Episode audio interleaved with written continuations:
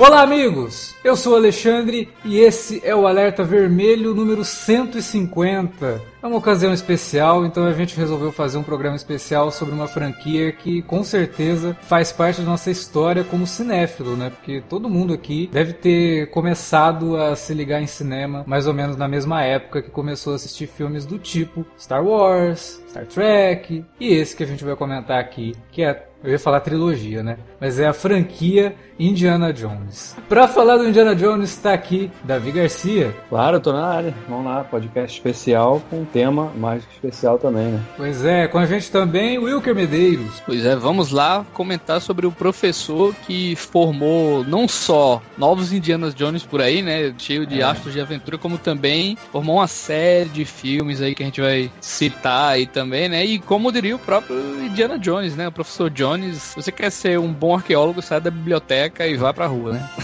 Ele deve ter formado um monte de, de arqueólogo, né? Um monte de gente resolveu fazer arqueologia por causa do Indiana Jones, com certeza. Com certeza. E frustrou um monte de gente também, né? Também, pois é. Se for no Brasil, então, foi, ferrou, né, cara? Não, não, não, peraí. Vamos explicar isso aí. Não que o Brasil não tenha sítio arqueológico. Não, um tem um sítio né? Não tem um sítio arqueológico que você, sei lá, come cabeça, cérebro de macaco. É, não enfrenta nazista, né? Se bem que a gente é. tá tendo que enfrentar nazista de outro jeito. Mas também tá aqui com a gente o Felipe Pereira. Você é maluco, tipo, você é completamente louco, cara. Eu tô cercado de malucos. O outro me, me cita a frase do pior filme da franquia pra, pra começar. Indiana Jones não trata de alienígena. Se tem alienígena, não é Indiana Jones. Bom, vamos lá então falar de Indiana Jones logo depois da vinhetinha. A gente já volta. Você curte os podcasts do Cine Alerta e quer ajudar a gente a manter esse conteúdo no ar? É muito fácil. www.padrim.com.br barra Cinealerta. Entre lá, dê uma olhada nos planos que temos à disposição e nos ajude. Como um dos nossos colaboradores, você ainda pode participar de hangouts, de sorteios mensais e de um grupo secreto no Facebook, onde você pode dar críticas, sugestões de pauta e muito mais. www padrim.com.br barra cinealerta. Entra lá, é rapidinho e você pode ajudar a manter o Cine Alerta no ar com esse conteúdo que você gosta. Fique agora com o podcast.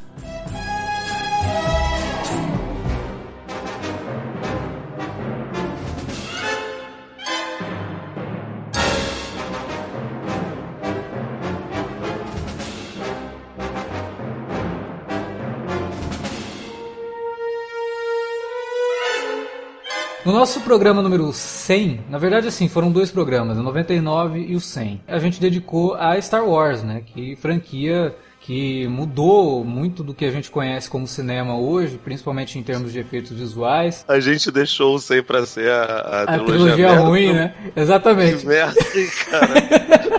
Então, e aí agora no de 150, é, a gente já estava planejando fazer o Indiana Jones e eu nem estava me ligando que a gente ia gravar o podcast número 150. E o Wilker me lembrou disso, cara, pô, 150, a gente tem que fazer de alguma franquia né, grande e tal. Porra, Indiana Jones, a gente não gravou sobre Indiana Jones ainda. É uma das poucas que faltam, né, pra gente gravar e finalmente estamos aqui para falar de Indiana Jones. Mas por que, que eu fiz esse recordatório todo? Porque tem muita coisa a ver o Indiana Jones com Star Wars que não é simplesmente o fato de, das duas franquias terem sido criadas pelo George Lucas. O Star Wars e o Indiana Jones foram mais ou menos criados ao mesmo tempo pelo George Lucas, porque ele queria fazer algo que remetesse aos seriados lá dos anos 30 e 40, que a gente comentou na época do, do podcast de Star Wars. E ele fez duas vertentes. Ele fez a ficção científica de fantasia, mais ou menos no estilo do Flash Gordon, né, que foi o que acabou virando primeiro, que foi Star Wars, e ele escreveu um tratamentozinho, não nem um roteiro, né, um argumento, e criou o personagem Indiana Smith, que era baseado nos seriados também nos anos 30, 40, 50 de aventura. Seriados do Zorro, seriados do Fantasma, seriados do Sombra, né, o próprio Batman teve seriados nessa época, o Besouro Verde teve seriados nessa época, que o, o seriado do Besouro Verde, inclusive, te, carrega muito do Indiana Jones, assim como o Zorro, né, o lance do chicote do Zorro, é, da arma do Besouro Verde e de como que Lone ele... Rider também, né? É, o, o Cavaleiro Solitário, ele na verdade vem do rádio, né? Aí depois que ele foi Olha pro cinema e tal, depois pra TV. É, inclusive, curiosidade, eu não sei se eu já comentei isso em algum podcast, a gente não gravou sobre isso, mas eu falei do Besouro Verde, o, o, o Felipe lembrou do Lone Ranger, né? O Besouro Verde, canonicamente, é neto do Cavaleiro Solitário, né? Então, já existe um universo expandido aí de, de personagens Caralho. é. E aí, o George Lucas escreveu isso, mas não vingou, porque ele não tinha ninguém para dirigir e ele focou realmente no Star Wars. Aí, um belo dia, o Spielberg está lá conversando com o George Lucas, porque eles tinham mania de, quando estreava o filme deles, eles saíam de férias porque eles não queriam passar pelo processo de estreia do filme. Aquele, aquela tensão de saber se o filme ia fazer sucesso no primeiro final de semana, aquela coisa toda. Eles iam para algum lugar meio isolado, assim, para ficar avesso às notícias e iam descobrir só na semana seguinte. E eles combinaram, na estreia do primeiro Star Wars, de irem para umas férias no Havaí, se não me engano. O Spielberg encontrou com o George Lucas lá, e o George perguntou pra ele, e aí, qual é o seu próximo projeto? Ele, ah, tô pensando aqui em umas coisas e tal. Eu queria muito dirigir um filme do 007. Eu adoro o 007, eu queria muito dirigir. Aí o George Lucas olhou pro Spielberg e falou, cara, que 007? Eu tenho um negócio aqui que é melhor que o 007. O George Lucas sempre foi muito humilde, né? É... Filha da puta, né, cara? Tem um negócio que é melhor que o 007. Esquece esse negócio de agente secreto aí. Tem um personagem que você vai conseguir fazer exatamente o tipo de filme que você quer, de aventura, e com um personagem original, assim, que não é baseado em nada, e você não vai ficar preso também à, à, à produção, né? Porque o 007 a gente sabe como que funciona, né? São filmes de produtor contrata o diretor, ele vai lá, coloca um pouquinho dele, mas no fim, e a gente acabou de ver isso agora com o Bond 25, né? Que ia ser dirigido pelo Danny Boyle, por conta de diferença criativa, já trocou a direção pelo Fukunaga, né? Então, é, o George Lucas conseguiu convencer o, o Spielberg a pensar na ideia e apresentou para ele o Indiana Smith. Aí ele contou a história do que, que seria, o Spielberg achou interessante, falou, isso aqui dá jogo, só que virou pro George Lucas e falou, olha, legal, só que Indiana Smith não rola, cara, você vai ter que trocar esse nome aí. Aí o, o George Lucas. Cara, essas histórias do George Lucas eu acho muito. É isso que ele virou pro Spielberg e falou: e se fosse Indiana Jones? Aí o Spielberg, ah, legal, Indiana Jones vai. Aí os dois viveram felizes para Cara, é muita mentira, né, Eu não cara? acredito nesse cara, é, não pode ser. É o mesmo papo de que não, eu já tinha nove episódios na minha cabeça. É, tinha nove, tanto que a Disney, quando comprou, ignorou seus últimos.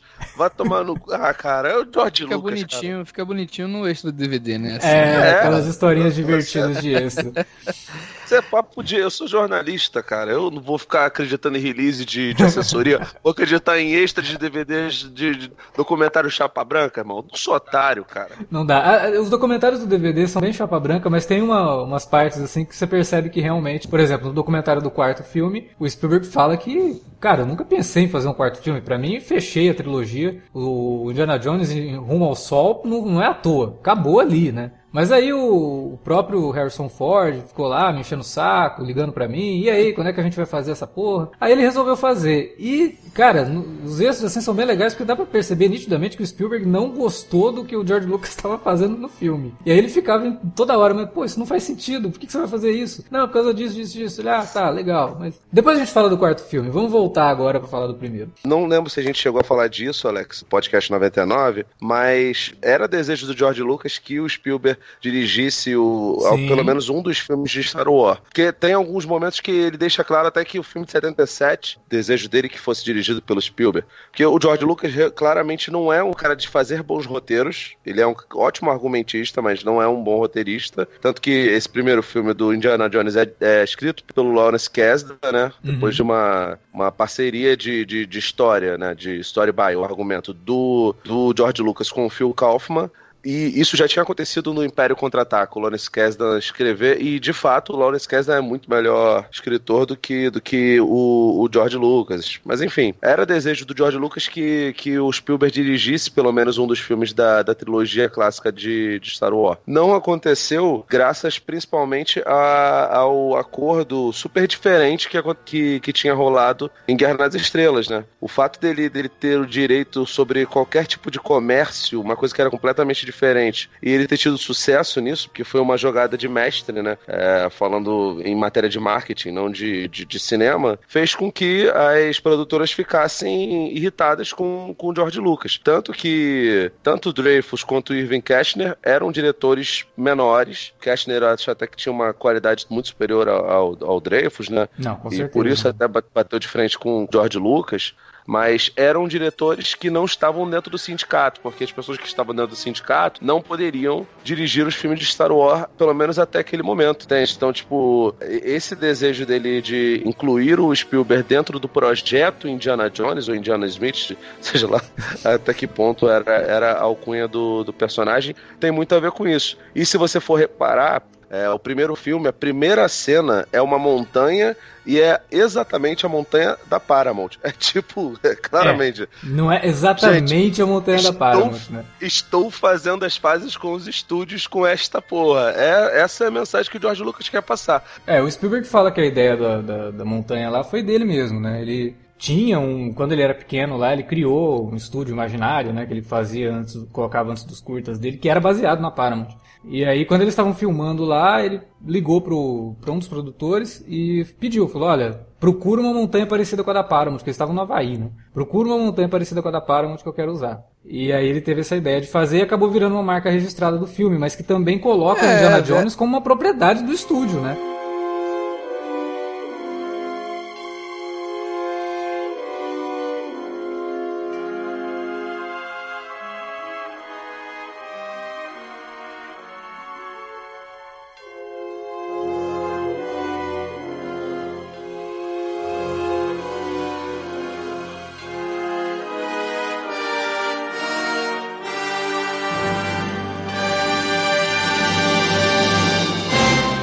Legal do Indiana Jones, eu não sei se. É porque assim, eu, eu, tive contato com ele muito novo, né? Eu assisti os primeiros filmes assim, bem, bem novo mesmo. E eu acho que o Indiana Jones, cara, é o principal responsável por eu gostar de coisas antigas, sabe? Porque depois que eu vi o Indiana Jones, muito tempo depois, eu tomei ciência de que existiam seriados passavam nas matinês do sábado de manhã, né, no cinema. E aí que eu fui assistir alguma coisa, eu falei, pô, mas peraí, isso aqui é muito parecido com o Indiana Jones, isso aqui é muito parecido com Star Wars, né, mas principalmente o Indiana Jones, o Star Wars como é uma coisa, uma saga espacial, que você não, não tem a questão da identificação de tempo, né, onde que aquilo se passa, uhum. O Indiana Jones não, ele, ele é situado nos anos 30, ele tem o estilo de, de filmes dos anos 30, e se você pegar por mais que você veja muita coisa ali do Spielberg, claro que tem coisa do Spielberg, porque ele é um diretor extremamente habilidoso e muito, com, com características muito próprias, mas o jeito que ele faz o filme, o jeito que ele conta a história, a forma como ele coloca alguns inserts de, de reação de personagens, é, a edição mais rápida nas cenas de ação. Tem até uma cena que o Indiana tá pendurado logo no primeiro filme, né? Que ele tá sendo arrastado por um carro que parece até que ela tá com frame acelerado, sabe?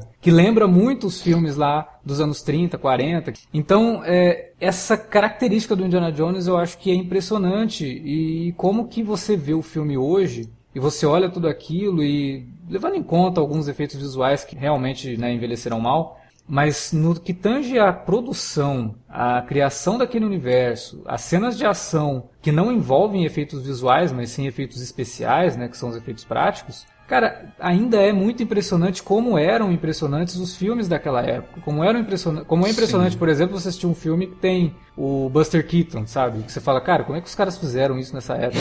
é muito louco isso aí mesmo. Né? Então você percebe muito. Como é que ele caía, né, cara? Assim, é, era uma coisa. situações, como é que ele passava entre os veículos, como é caramba, é muito bizarro aquilo ali, né? E você vê isso no Indiana Jones, você vê essa, essa coisa antiga, essa forma já. que na época. Os né, efeitos práticos, né? Já era antigo de se fazer. É, e uma forma muito criativa de se usar, utilizando realmente essa inspiração do antigo, do seri dos seriados da Republic, sim, né? Que, era, que era o estúdio que mais fazia seriados lá nos anos 30 e, e 40. Eu, eu, diferente de você, não vi Indiana Jones, pelo menos não a, a, a cinesérie como um todo, quando criança. Hum. Porque, enfim, a minha família era evangélica e, e é evangélica até hoje. E Indiana Jones, principalmente o primeiro filme, trata de um mito cristão Sim. que e, o filme ele trata o mito cristão de uma maneira muito austera, sabe? Ele não fala que aquilo ali é a vontade de Deus, não sei o que, que tipo, o, o Indiana Jones mesmo, ele, ele fala, ah, eu sou incrédulo em relação a essas coisas, mas existem mistérios que estão além do, dos meus estudos científicos atuais, sabe? E talvez a humanidade só tenha sobriedade para poder entender o, o que se deu ali dentro da Arca da Aliança, muitos anos à frente, né? Então, tipo assim, eu de certa forma não, não, não pude ver. Acho que o primeiro que eu vi foi o segundo filme, né? O, o Templo da, da, da Petição. Mas eu via muito o, as imitações do, do, do, Indiana Jones na época da sessão da tarde. Porque Indiana Jones também não passava tanto na sessão da tarde. Exatamente. domingo maior, Exa é, temperatura máxima. Exatamente. Eu até tinha notado isso para comentar aqui. Engraçado você ter falado isso. É, eu devo ter assistido mais também As Minas do Rei Salomão, o. Sim. Como é que chama aqui? O, o Tudo por uma Esmeralda. Alan né? Quartman, o Tudo por uma Esmeralda, a Joia do Nilo, é. que são duas continuações, né, com a Kathleen Turner, e que é claramente uma, uma, uma imitação. Os Aventureiros do Fogo, cara, que é da Canon, com o, Luiz Gossett e o, o, e o, Chuck Norris, assim, gaiatíssimos, velho. Puta que pariu, é muito engraçado esse filme. Porque claramente não tem roteiro, são os dois retardados fazendo, fazendo aquelas parcerias que o Shane Black adorava fazer, sabe? Só que de uma maneira muito divertida, muito engraçada, super descompromissada. É, até o, nos anos 90 tinha um filme chamado A Ilha da Garganta Cortada, que era mais ou menos nessa pegada também que, que aí Davis, já é né? um pouco mais de, de, de, de pirata. Ah, Dina Davis, cara, nossa, eu era apaixonado pela Dina Davis nessa época. Mas assim, eu acabei pegando mais isso. O, e o Alan Quarterman, principalmente, né? O personagem do Richard Chamberlain lá no, na Cidade de Ouro Perdida, que é o segundo filme, e no, no, no As Minas do Rei Salomão. E aí o Alan Quarterman é um personagem mais antigo, sabe? Sim. É, eu lembro que quando eu vi o Alan Quarterman, eu acabei indo ler o livro, os livros, né, pra, pra, pra entender um pouquinho melhor aquilo. Fiquei maluco quando ele apareceu no Liga Extraordinária, né, no quadrinho, não aquele filme horroroso. E quando eu vi, já adolescente, o Indiana Jones, ele me causou uma, uma vontade absurda de ler as, os livros pulp, cara, que Exatamente. tem uma porrada de, de, de influência Savage, também dentro né? dessa. Sim, cara, pô, era, é- e era muito maneiro, cara. Tipo, É, é- Aquela imagem era do é Indy, acho que tem até um pôster do Indy com a, com a roupa meio rasgada, assim, com o peito de fora, é Doc Savage total. Né? E o Doc Savage, Sim, inclusive, cara, ganhou um é filme ele antes, com né? chicote, assim, fortão, né? É, então, tipo, o Doc Savage teve um filme antes do Indiana Jones, isso que é muito louco, né? Poderiam ter, assim como aconteceu com o Flash Gordon, o Flash Gordon teve um filme depois de Star Wars, né? Que veio tentar ali na... E o Doc Savage teve um filme, mas é antes, né? Do Indiana Jones, é um filme bem ruim, inclusive. Mas, né, fazer o que existe. E, e o Indiana, você está falando de, de, de imitações, mas tem uma imitação do Indiana Jones que ela conseguiu depois caminhar sozinha pelas próprias pernas. Que, É. que eu acho que vocês não, não- Principalmente o Felipe, que fez uma pesquisa extensa, né? Assistiu um monte de coisa. Esse você esqueceu, você ignorou. Que é o MacGyver, cara. Tá bom. Cara, o MacGyver é o Indiana Jones no mundo atual. É Cara, Indiana, Indiana Jones não tem mullet. É, mas é o Indiana Jones no mundo atual. Tem um filme do MacGyver, porque o MacGyver, além de ter tido episódios de série, ele depois teve filmes feitos pra TV. Telefilme. É, tem um filme do MacGyver que ele utiliza um negócio que tá numa caverna que é igualzinho o lance do, do feixe de sol que bate no negócio pra poder iluminar, pra mostrar onde que tá a arca, sabe? Que o Indiana Jones usa no primeiro filme.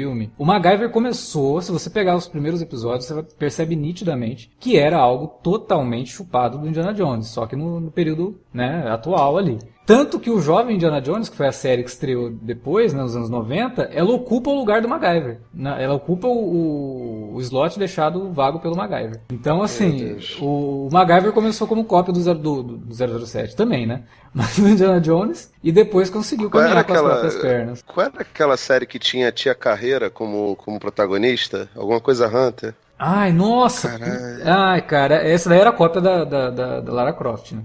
A verdade é que depois dos primeiros filmes do 007 e a chegada do, do Star Wars estabelecendo como blockbuster, o conceito de blockbuster, esses filmes todos eles bebem um- uns das fontes dos outros, né? Ah, sim. Porque da mesma forma que Indiana Jones tem um pouquinho de 007 é, e influenciou tantos outros filmes e franquias que vieram depois e bem depois, né? Como até a franquia da Múmia, Hum, né? Com, nossa, com Brandon total. Fraser, né? Que era bem Indiana Jones. É, da mesma, o 007, por sua vez, bebeu no Star Wars, né? Sim, Quando tentou Moonraker, né? aquela, o Moonraker. Sim. Então você vê que um, um influencia o outro, cara, e isso é constante. E eu, eu acho isso muito positivo, porque ele provoca o- o- os roteiristas a serem mais criativos, ou pelo menos tentarem, né? Nem Não, e- sempre dá certo. E mas- não só isso, acaba eu- transformando esses filmes em retratos fiéis da cultura da, da época, né? Então você pega, você consegue estudar filmes de ação a partir dos anos 60 só com o filme do 007, porque ele vai pegando coisas de tudo que tava surgindo ali. Tem, tem 007 que copia Máquina Mortífera, porra, sabe? Não que copia, Os mas do- que os pega... do-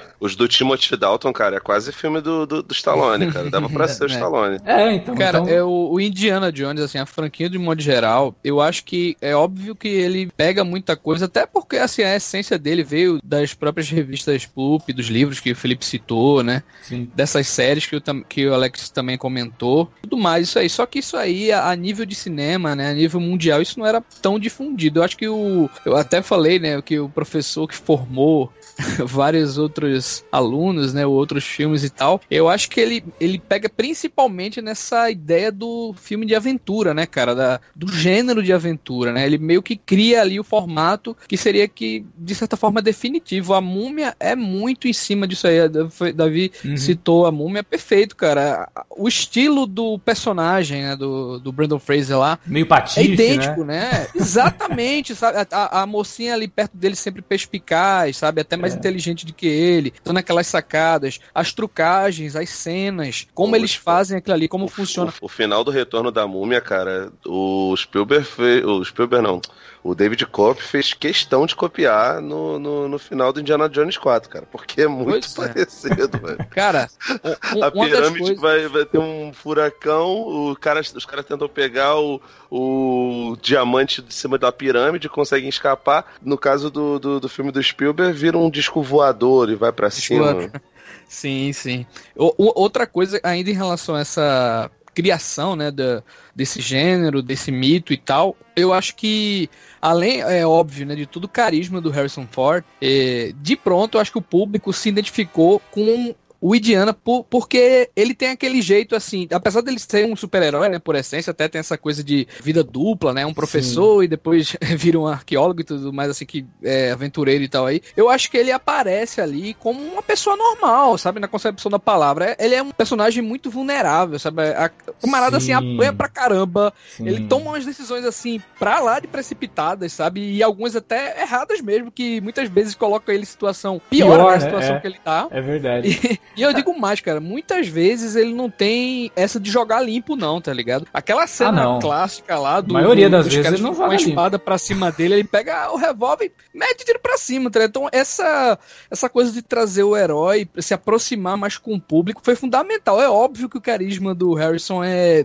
é assim, foi, é, é preponderante também, né? Ele casou perfeito ali. E, não é, e nem É. era, né? Alex sabe aí, nem É. era o cara, o primeiro cara a ser cotado mas casou perfeitamente. Então foi um- um- uma junção de fatores que é, meio que criaram, né? Conceberam essa figura aí do herói de aventura, né? Isso a gente vê, foi reflexo no cinema, foi reflexo no videogame, né? Uhum. O, o jogo Uncharted aí, o, o personagem do, do Drake lá, é exatamente a mesma coisa. Então, assim, canastrão, né? Tem, tem uma, uma parceira, assim, pers- perspicaz, né? De lado também, sabe? Sim.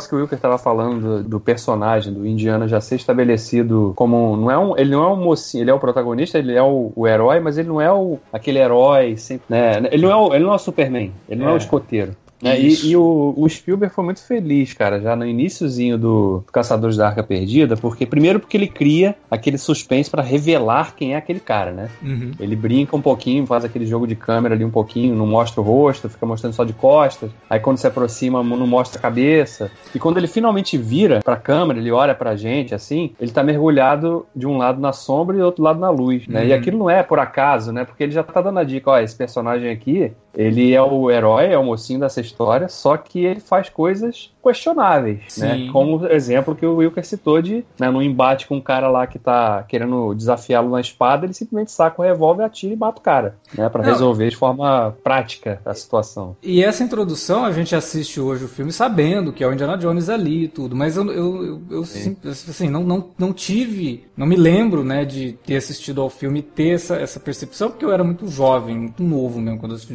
ter assistido isso com 5, 6 anos. Mas eu imagino que o público na época, sem conhecer quem era o Indiana Jones, ou, ou sem conhecer, né, as características que você hoje vê a silhueta, você sabe que é o Indiana Jones, Sem conhecer a lenda, né, cara? Indiana Isso. Jones, né? Quando você começa a assistir o Caçadores da Arca Perdida, você não sabe que aquele cara é o herói. Porque ele começa a fazer umas coisas, você não tá vendo ele e tal, e o cara vai. o cara- tem um cara que saca uma arma e ele né, desarma o cara de, um- de uma forma né, meio esquisita, né? Com chicote e tal. Você não sabe que aquele cara é o herói. Ele poderia ser muito bem o vilão que vai ser enfrentado no filme. Então essa introdução do primeiro filme que o Spielberg cria ali, e a forma como ele faz tudo isso, realmente, como o Davi falou, é muito habilidosa em, em já introduzir esse personagem de uma forma que você fica meio assim, pô, mas quem é esse cara afinal de contas, né? E aí na cena Aí. seguinte de tudo aquilo, ele tá E- lá na, na faculdade, cara quente total, né? Óculos, todo É. bom moço, fala, o que que tá acontecendo aqui? Você Fora vê que- que os caras querem criar a figura de um herói, mas não do que você conhece, né? a sequência inicial, o plano de, de- de início do filme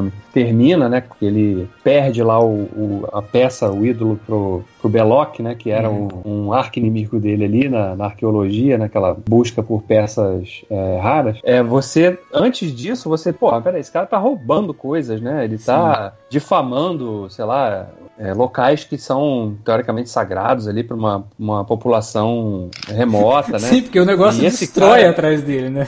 Sim. Ele deixa velho, ruínas acaba do. É, o troço- mas porra, é, é muito bom, cara. Essa introdução ela, ela é perfeita. Assim, eu também não. O, o Indiana Jones, Os Caçadores da Arca Perdida, não foi o primeiro filme que eu vi do Indiana Jones. O primeiro filme que eu vi foi o. E que é o meu favorito, Hum. talvez por ter sido o primeiro que eu vi, foi o A Última, Cruzada. Cruzada. É, Porque eu vi no hum, cinema, cara. Eu vi Ah, no cinema porra. esse filme. Aí você Porra, me aí deixou com sim, mano. É, eu tinha- Eu vi, eu vi os Caçadores da Arca Perdida numa cópia que remasterizada há pouco tempo no cinema, tá ligado? Ah, mas não é a Agora, nessa coisa, primeira né? experiência É, não é mesma de ver no lançamento é foda, né, cara? Porra, É, a experiência que a gente teve de ver no lançamento foi o quarto filme, né? É, Nossa, que, que, que tristeza. Eu, que- eu também queria ter 50 anos, que nem o Davi, cara, pra poder ter visto o Sean Connery cinema. Um dia você chega lá. O Indiana Jones e a Última Cruzada, eu acho que foi o primeiro que eu vi também, mas já numa reprise, né? É, não, não, não foi o primeiro não. Eu vi ele depois mesmo, porque aí eu lembro de passar na tela quente e eu falar, nossa, filme novo do Indiana Jones. E aí eu fui assistir e adorei. Ele até hoje é o que eu mais gosto de assistir. Tem assim as melhores tiradas. A química do Harrison Ford com o Sean Connery é um negócio de outro mundo, assim, é fa- fantástico. E é o que tem as cenas mais grandiosas, assim, ele tem umas set pieces que lembram até os filmes do... Ele é o filme do 007 que o Spielberg queria ter feito, né? Eu, a- eu, cara, eu ainda acho que o primeiro, assim, a nível de escala, ainda é, ainda é maior, cara. Não, cara, pô, o terceiro É, filme os caras filmaram e tem cena. É muito 007 isso. Eles foram filmar no mundo inteiro. Então você tem Veneza, sabe? Sim, E sim, é. O, cenas o de- primeiro também, tem locação pra caramba, velho. Assim, os três, Mais né? ou menos. É, não, o, o segundo é só na Índia, né? O segundo é só na Índia, tem ali o comecinho na, na China, mas assim, os que mais viajam mesmo é o, é o primeiro e o terceiro. Mas o terceiro, ele tem muita locação, ele tem castelo na Suíça, ele tem as cenas na Itália, ele tá na Inglaterra, ele vai depois pra, pra, Berlim. pra Berlim,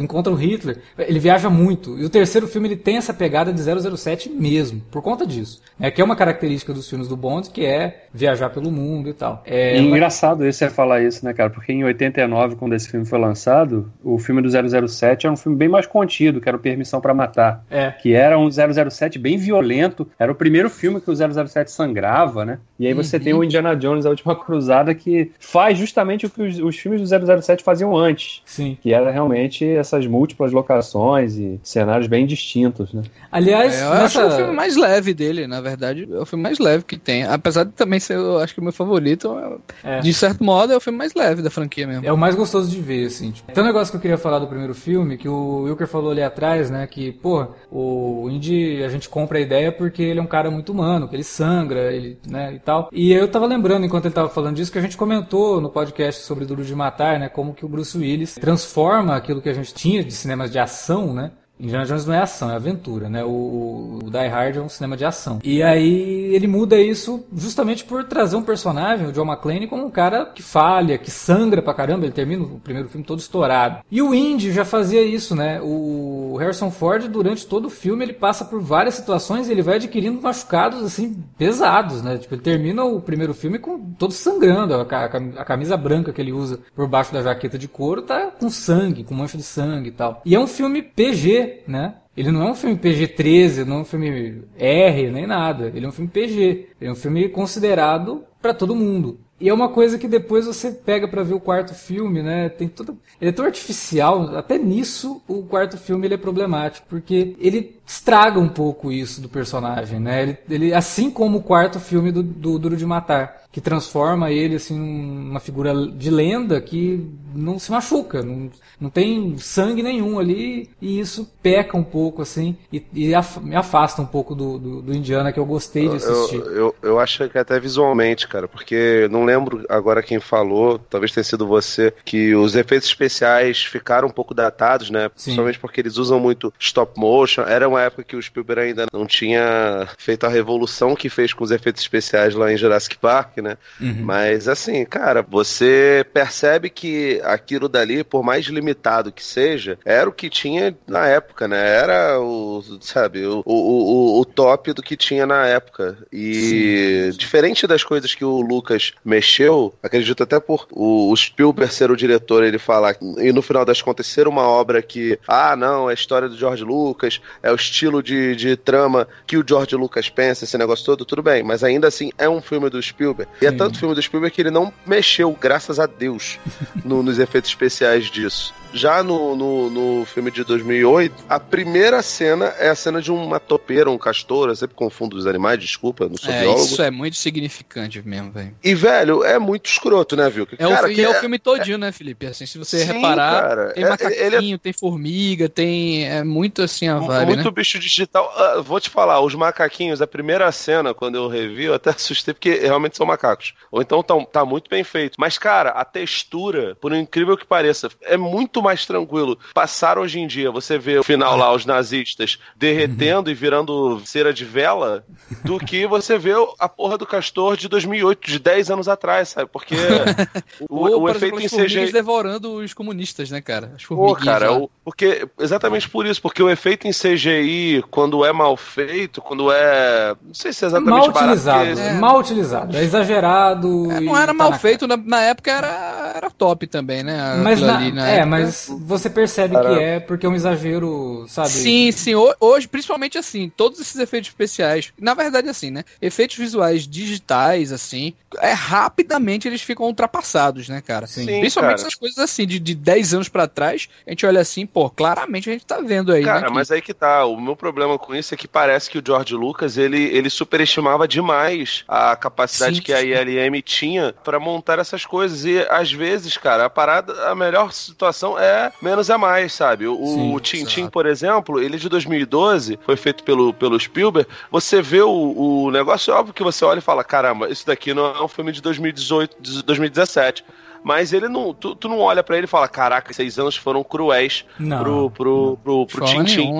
O filme de 2008, tudo bem que, tipo assim, a gente não gostou da trama, a maior parte das pessoas não gostando da trama, mas Não. em 2010 ele já estava ruim com dois anos, cara. Então, tipo, eu, eu gosto pra caramba, acho, acho, até por ser muito fã do Harryhausen, o, do- do- dos efeitos em stop motion que tem nesse, nesse primeiro filme. E você vê até que, por exemplo, A Última Cruzada, ele já abdica um pouco disso, porque ele Sim. claramente percebe, né, o Spielberg tal qual o Emael, ele vê os sinais, sinais, e ele vai emborcando a, a filmografia dele pra algo que, que, que, que, mire o futuro, sabe? Mas eu ainda acho esses efeitos muito legais, por mais que, que eles fiquem feios. Se transformaram em efeitos charmosos, pô. Sim, Hoje é, se você levar em conta, se você levar em conta o contexto da coisa toda, ah, é para fazer homenagem à série antiga, para fazer. A hora que você vê aquilo, você leva isso em conta. O próprio fato das, da, das tramas se passarem no, na década de 30, né? Isso também colabora, né? Pra você é... ser um pouco mais condescendente, eu acho. Sim. Sim. Só um ponto aí nesse, nessa questão dos efeitos especiais. Eu já vi, assim, lendo, né, livros de cinema e tal, que muita gente considera o primeiro filme, assim, como uma obra definitiva da, de aventura, né? A nível de escala, de cena de ação, né? De Sim. grandiosidade mesmo. E mesmo assim com aqueles efeitos, né, que se tinha na época, é, eles criavam algumas coisas ali dentro do,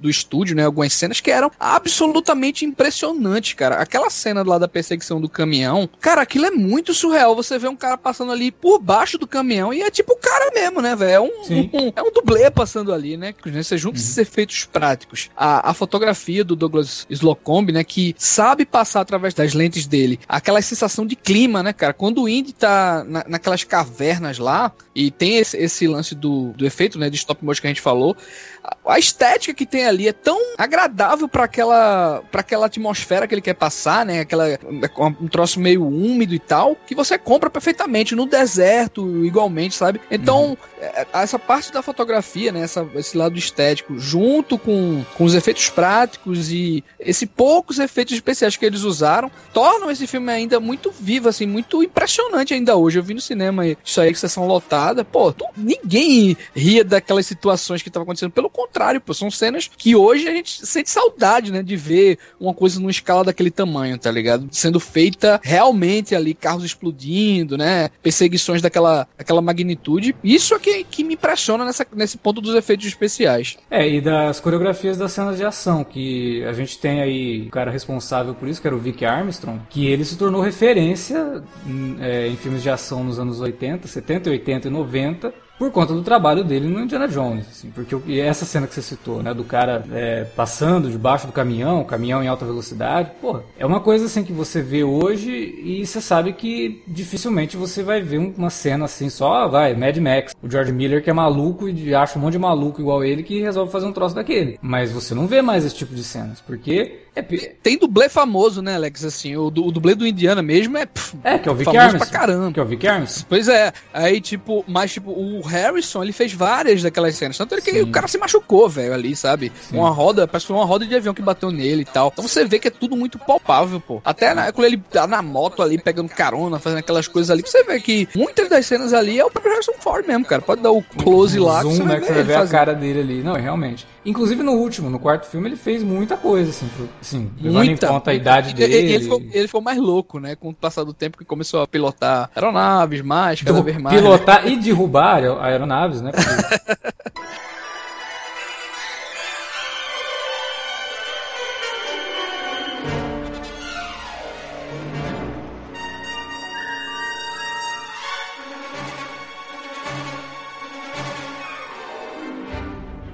Uma das coisas legais também do filme é como que, assim como no Star Wars, né, que fica muito claro quem são os vilões, quem são os heróis, por mais que tenha essa, essa coisa que a gente comentou lá no começo do Indiana ser um personagem meio dúbio, porque ele faz coisas né, que não são totalmente certinhas nem, nem, nada. Mas é óbvio, né, num filme desse o vilão tem que ser nazista, porque aí você não tem dúvida nenhuma de quem que tá certo, né? Então, é, assim como no Star Wars, que você tem lá o Império, que tem, faz toda aquela alusão aos nazistas, o Spielberg trabalha numa, numa época que ele gosta muito de de trabalhar, né? Que é anos 30 e 40.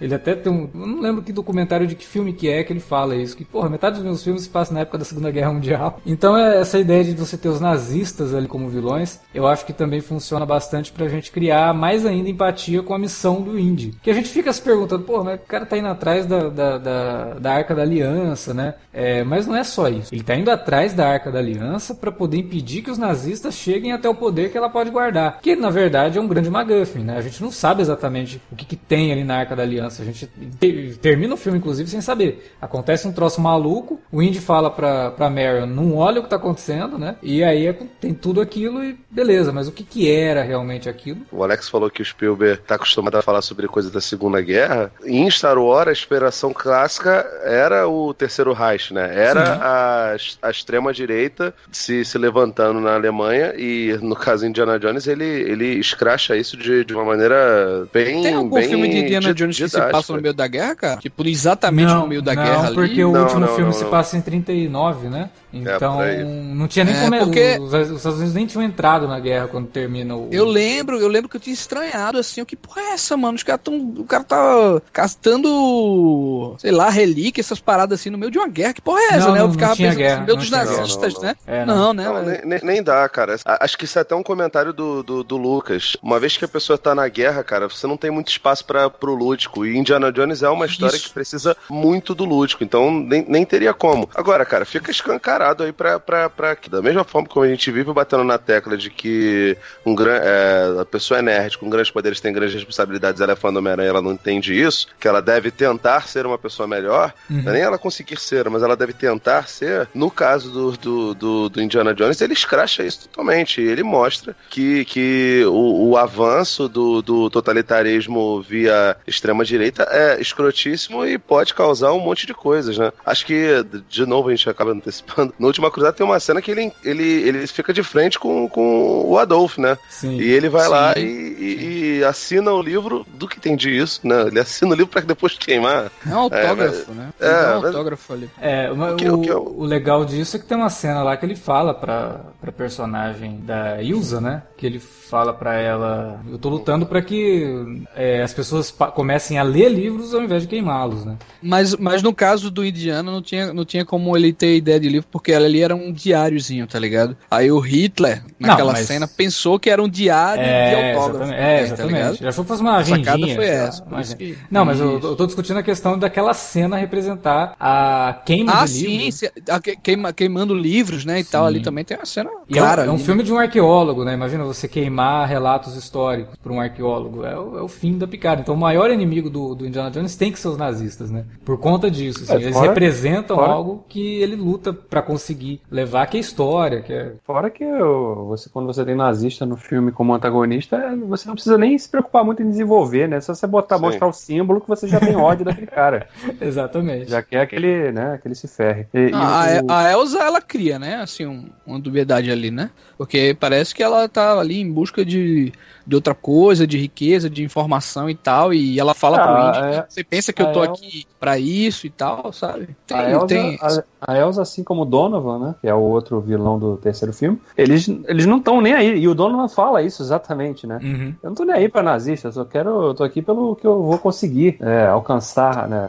Ao, ao encontrar o cálice, né? E é a mesma coisa no primeiro filme. Vocês estavam falando antes do, do conceito de MacGuffin, né? E a franquia Indiana Jones acho que é uma das que melhor trabalha esse conceito, né? Sim. Porque cada um dos filmes tem o seu MacGuffin bem definido e é o que realmente move a trama, né? E isso é, pra filmes de aventura, como são os da franquia, isso é fundamental, né? Ter um MacGuffin bem definido e que seja interessante também, né? Porque a gente vê muito filme com que tem um MacGuffin introduzido e que você, pô, mas isso aí é pra carregar um plot, isso aí, né? O cara tá procurando o que? A, a tampinha rara da, tampa da Coca-Cola. É, um do- dos É. últimos filmes, é, dos filmes mais recentes, talvez o que melhor utilize MacGuffin seja o Missão Impossível 3, impossível. né? Esses artefatos, por exemplo, a caveira de cristal, ela é uma MacGuffin porque ela tem um, um mistério por trás. dentro da trama, né? É, e tem uma- um mistério por trás que você realmente não sabe. Você fica se é- perguntando, essa caveira é alienígena mesmo? Tem poder? Sim, a Arca da Aliança tem é, poder ela mesmo? tá agindo ali, né? Não é. É. só uma peça, uma MacGuffin que o cara tá utilizando ali Não, pra... mas é, é uma Por isso que eu fico em dúvida, assim, essa, Não, mas é, coisas. é porque a gente às vezes tem a ideia de que o MacGuffin é aquilo que você... A, a ideia do MacGuffin é a seguinte, você não precisa necessariamente saber o que é. Mas não significa que toda vez o MacGuffin tem que ser algo que você não sabe o que é.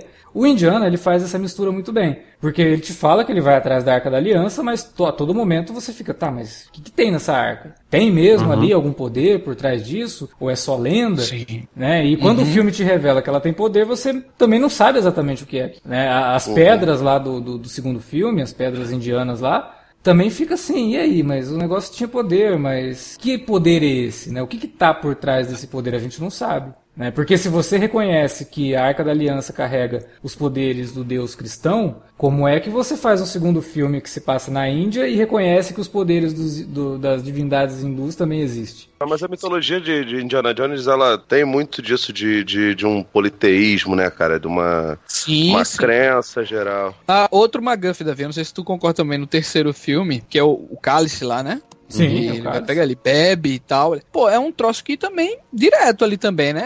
É, age diretamente. Tanto é que define lá, né? Um, um dos vilões lá toma e se ferra completamente. O Indy dá o pai dele pra salvar, né? Também. É. Por isso que esses McGuffs do, do Indiana, eles não são eh, jogados assim como um- uma simples peça, né? Pra mover Não, o e- roteiro. Não, acho que eles têm E o- função. Ah, não, e além de ter uma função, o que eu acho muito uma boa sacada também desses McGuffins é que eles têm um poder limitado. né? Eles têm muito poder, mas um Isso. poder limitado, né? A Arca da Aliança, você não pode, ela tem muito poder, mas se você olhar direto pra ela, você morre. Sim. O- as pedras, elas não podiam sair daquele lugar. Então, se você tirar ela muito dali, ou, ou se ela não tivesse junto das outras, elas não tinham poder. No terceiro filme, o cálice, ele te dá o poder, ele te dá a vida eterna, desde que você não saia daquele lugar. Sim. né? Então, é por aí vai, né, cara? E, e- só Ah, uma mas é- caveira que mas é aí- cagada. Não, a caveira também, a mulher se ferra, cara.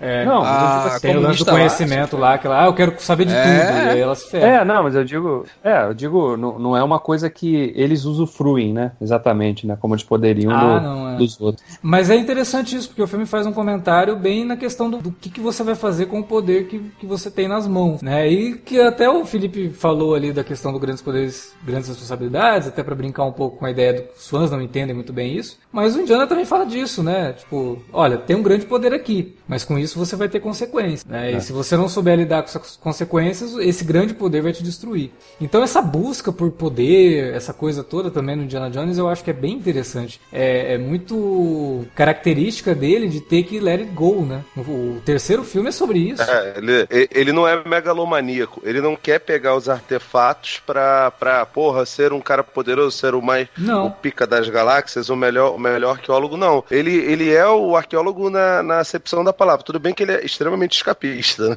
Sim. É tipo o Batman, um puta filantropo, fica aí batendo em bandido, não. Tipo, o Batman precisa daquela adrenalina. Ele, é, aliás, boas, boa parte das, das boas revistas e histórias do, do, do morcego mostram que, que ele, na verdade, é um cara doente, né? Tem, tem toda uma discussão em volta disso. O, o Indy, ele também precisa desse tipo de adrenalina, mas ele quer ser na, a, a, a parte da acepção da palavra do arqueólogo é de ser um observador da história e de tentar fazer parte dela de algum e jeito. outra, né? de preservar, né, cara? Eu acho que o Lucas, ou quem É. produziu aquele, aquele início ali do terceiro filme, Uhum. tá muito claro aquilo ali que desde o começo ele queria levar ah, o troço lá, a, a daga lá, né, pro museu e tal. Sim. Então tá muito dentro da essência dele de arqueólogo. o que eu sabe? acho legal é que assim, eu quero levar a adaga pro museu, mas o sítio arqueológico, quando eu encontrei a adaga, que se foda, eu vou destruir, vou passar por cima, é de boa. Não, ó, o- isso na a primeira cena do, do, do primeiro filme é isso, cara. Ele Sim. mata lá o Octopus de bobeira por causa disso. Pra pegar lá o, a, a estátua do, deus- do deus da fertilidade, pô. Sim, eu- o que eu acho, a- acho interessante nisso, né? A questão de como que ele encara tudo do ponto de vista da descoberta. Pra ele não importa se o cálice sagrado pode dar vida eterna pra ele. O lance é, cara, eu vou segurar o cálice que Jesus Cristo usou. A história Sim, que ele, isso- quer, ele, ele, ele quer descobrir a história, Exatamente. ele quer preservar a história, mas ele também não é um fanático. É. Que, ah, pô, vou pegar o cálice aqui, a, a porra do, do lugar pode sucumbir, geral morrer?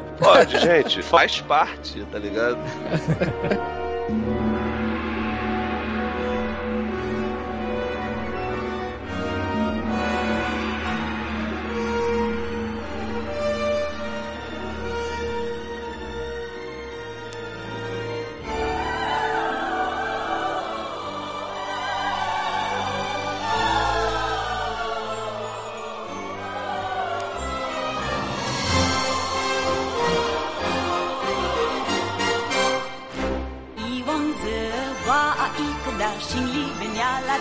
Chính.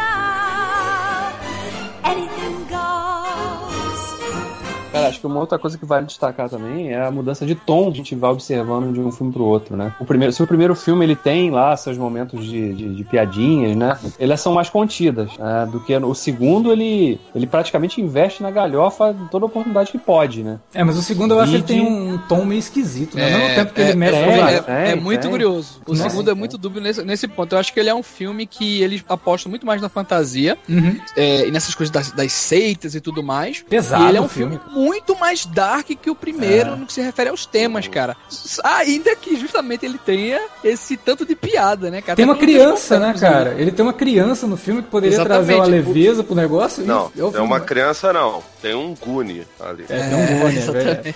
É, e basicamente o filme não, não tem a, a- o segundo já, né? Não tem o professor Jones mesmo, tá ligado? Já começa É, o- fora em nação mesmo o e tal. segundo, o segundo todo, na verdade, ele é um acidente, né? Sim. A aventura Isso, na qual ele isso. se mete é um acidente. Ele não estava buscando nada, né? É, ele tá Exatamente, fugindo e parar, acaba- né? é. Isso me lembra, inclusive, Star Wars, né? É a, é a estrutura dos filmes de Star Wars. É. Que começa com uma coisa e aí um personagem cai num planeta e de repente as coisas começam a acontecer ali. Acontece isso no, no episódio 4, acontece isso 7, é, no episódio 7, E né? é- No Despertar da Força, que é uma característica do Star Wars. E é engraçado porque eu não tinha me atinado, É que eu nunca queria- me atinei pra isso. Quando eu tô revendo agora o segundo filme, eu falei, cara, olha que louco isso, né? O primeiro ele tem uma estrutura, ele tem uma, uma fórmula, começa com uma cena entre créditos, pós-créditos, no melhor estilo James Bond, né? Vai pra situação normal da vida do, do, do professor Jones, ele recebe uma missão e aí viaja pelo mundo pra completar Sim. essa missão. O terceiro é exatamente isso, o quarto é exatamente isso,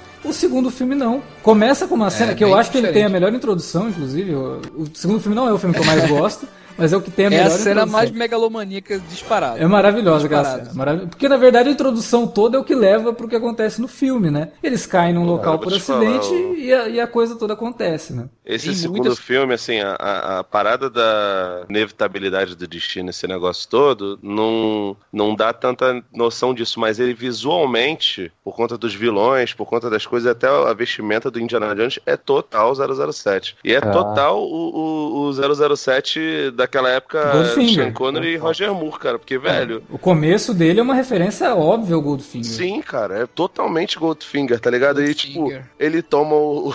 Ele toma o, o veneno, aí o cara fala, me dá o diamante, ele dá o diamante, toma aqui ó, a porra da solução e, e fica aquela gracinha. E ele, tipo assim, ele acaba se encontrando com a Indie Girl da vez, né? Cara, isso tudo é muito divertido. Eu Cara- vou te falar, quando eu era menor, eu não gostava tanto. Foi o primeiro filme que eu vi, e eu acabei não correndo atrás dos outros exatamente porque eu não gostei muito dele, porque eu achei ele meio, meio bizarro. Eu era criança cristã, tá ligado? Uma porrada de, de na minha cabeça. Macumbeiro satanista que, que ficava comendo cérebro de macaco, eu falava, caralho, que porra é essa, tá ligado? Mas hoje em dia, quando eu vejo, eu, eu acho ele o filme mais bonito deles, cara. Acho assim, Sensacional também, eu acho. tudo muito bizarro. E ele brinca com fobias. O, o Indiana Jones lá no primeiro, você já vê ele com fobia a cobra, esqueci agora o nome da- da- dessa fobia, mas, cara, a, a parada dos insetos, cara, é. É, muito velho, é o que é o foda, mais cara. pesado nesse sentido, cara. E é aí que eu entro naquela coisa que eu falei que eu queria defender o Lucas em um dos filmes.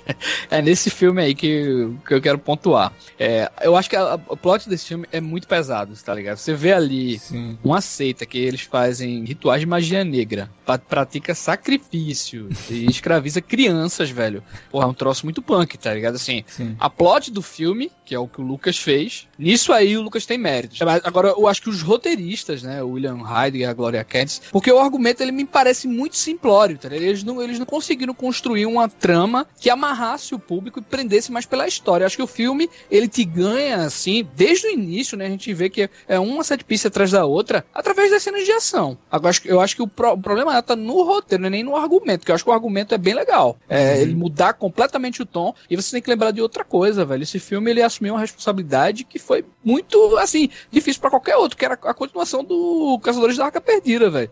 Que era impossível, assim, conseguir. Pô, o Spielberg já teve isso aí na carreira dele com o Jurassic Park, né? Se ferrou bonito também.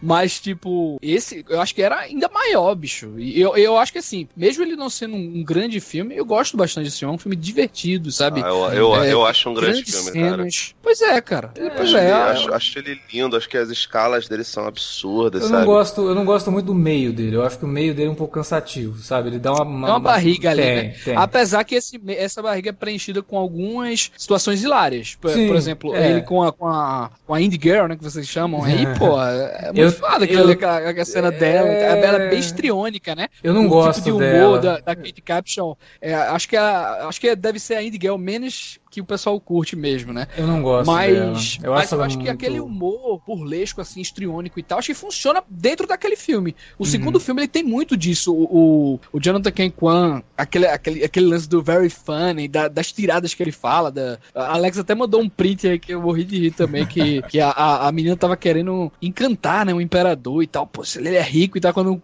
menino era uma criança, né? Aí ela, ah, vai que ele gosta, né? tal. Tu falou que a personagem, a Willie Scott, é estriônica, mas o Spielberg teve que ensinar a Kate Capshaw a, a gritar, porque ela não sabia gritar, cara. Tanto que eu acho que tem alguns momentos que ela, que ela é dublada e é só a expressão dela. E assim, depois, cara, tem cena dos caras filmando no, no meio dos, dos documentários Chapa Branca lá do, do- dos DVD. Tem ela- o Spielberg falando: Caraca, pelo amor de Deus, garota, faça assim aí. Tipo, ele lá, o Spielberg ainda cabeludão, ainda não, não tinha começado a calvície dele. E assim, a gente não acabou não falando da- das Indie Girls, mas existe uma mudança, né? Uma, uma ruptura de, de, de, de paradigma muito forte do primeiro pro, pro segundo filme. Porque lá no primeiro filme, a, a Marion, né, que é a, a Karen Allen, né? É, Karen Allen. Ela é uma mulher completamente diferente das garotas em apuros que a gente vê, por exemplo, na- numa das maiores é, influências do, do, do Indiana Jones, do James Bond, em que as meninas estão lá só pra serem a mulher solteira procura, né? A mulher que, que vai estar lá pra ser, entre aspas, consumida pelo cara da maneira mais machista possível, né? Enfim, os filmes, especialmente os de ação e aventura, reprisam muito do ideário da- das suas épocas, né? E a Karen Allen, ela não é isso. Ela é uma, uma mulher que, ela inclusive ganha concurso de beber, sei lá, shot de. de deve ser o quê? Licor aquilo, cachaça? Cachaçinha tequila, eu acho. mineira? É, Eu acho que é, cachaça- cacha... eu acho que é cachaça Sei mineira. lá, uma vodkazinha. Deve ser E, é- o. é- é- e a Willy é justamente o oposto, né, Felipe? É a mais de Sim, tipo assim, a, a Marion, ela é a companheira de aventura do. do... do índio. Ela é a Cara, a personagem. frase, a frase dele no quarto filme, né? é, É. você já- ela pergunta: você já pegou muitas mulheres, né? Ele é, peguei, né? Mas todas elas tinham um, um problema. Ela, qual? É que nenhuma delas era igual a você, tá ligado? É É, basicamente é. É E um assim, bons, ele. ele, bons ele- momentos do quarto ele- filme, inclusive, essa cena. Sim, sim. Eu gosto, essa parte eu acho legal. Não acho legal o casamento, mas tudo bem. Essa mudança acabou soando muito fluida, até por conta desse filme, na verdade, ser uma prequel, né? Sim, que eu nem um sei ano se, se era. se- se- se- é- era moda na época? Pelo que Não, eu lembro, não, não. né? Porque Foi algo tinha, totalmente- tinha pouquíssimos filmes que eram. E não teve alarde, né? Ninguém falou, pô. É, esse não filme- foi. Nossa, acho que nem foi o apelo, né, cara, do filme ser Cara, na porra verdade, na verdade, você quer saber a real? Na época que esse filme saiu, nem todo mundo tinha videocassete. Então o pessoal só tinha assistido o filme anterior no cinema. Ninguém lembrava, cara, que o filme anterior se passava em 36 e esse se passava em 35. É, é isso. Sabe, ninguém faz, fazia maratona de filme pra ver o. Não tinha como você fazer isso. Entendeu? Então, o pessoal não lembrava. Então, sobre essa questão que vocês estavam falando, né? Pô, um filme mais pesado. A personagem da Kate Capshaw, ela é uma mulher em perigo, ela é uma donzela em perigo e ela coloca o, o indiano em situações que não precisava. Parece que até que ela tá- atrapalha ele mais do que ajuda, né? E isso me parece que vem do próprio George Lucas, né? É, ele mesmo fala isso nos documentários e livros de making off, que ele não é muito fã do segundo filme porque o segundo filme representa pra ele uma época da vida dele que não estava muito legal, que ele estava se separando da mulher dele. Então, assim, toda a briga judicial, tudo aquilo, questão de quem vai ficar com o filho, ele colocou isso no filme. Se você reparar bem, você tem um, um casal e uma criança durante o filme todo. E a criança, ela meio que fica ali interrompendo os dois de se sabe? Então parece até que tem uma certa. A criança às vezes atrapalha demais no relacionamento. É, eles servem como figura paterna e talvez figura materna pro menino, porque ele não tem os pais, e o Indy meio que tá criando aquela criança ali. É, tem vários momentos no filme que remetem a isso. A ideia de crianças serem sequestradas também eu acho que remete muito à questão de guarda, de filho, sabe? Ó, você tá me tirando essa criança, ou eu vou tirar essa criança de você. A garota atrapalhar a todo momento, é, cara, sei lá, parece que o George Lucas tava meio com raiva de mulher nessa época e ele fez um filme que chega a ser, em determinados pontos, ofensivos com a personagem da Kate Capshaw. Eu acho ela bem fraca, assim, bem. Me incomoda ver uma personagem que é tão fútil é, dentro do filme que não ajuda em nada o personagem, que em todo momento eles têm que ficar tirando sarro porque ela tem nojo de tudo, porque, sabe, eu, eu não gosto, eu acho isso muito frágil no filme e não é uma coisa que me atrai no personagem. Você pode falar, ah, mas é um filme que se passa em 35, então ele quer mostrar de uma forma antiga como que as mulheres eram retratadas. Eu não acho que é o caso, sabe? Eu acho que é o caso de um, uma criação de personagem, de uma concepção de personagem que surge de um momento que o George Lucas estava fragilizado e, e quis colocar tudo que ele tinha contra a figura feminina,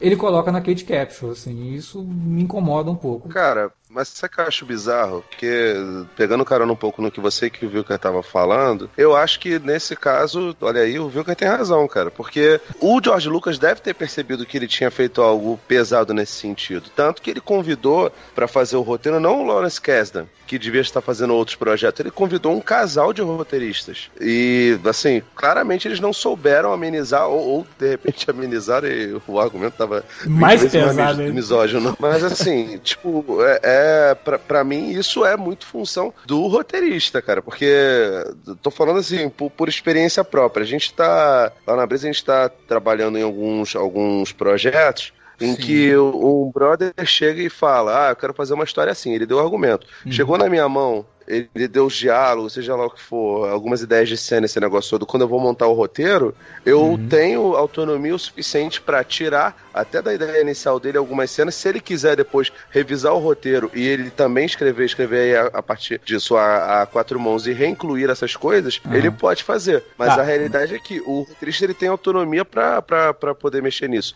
É, depende, é, né? Obviamente nesse caso, que, nesse caso então, que você citou, da Brisa. Ob, obviamente, obviamente que o George George Lucas é o cara que estava contratando ele. Exatamente, ele né? Esse ódio com a parada. Pô, eu não vou chegar e contrariar o chefe, sacou?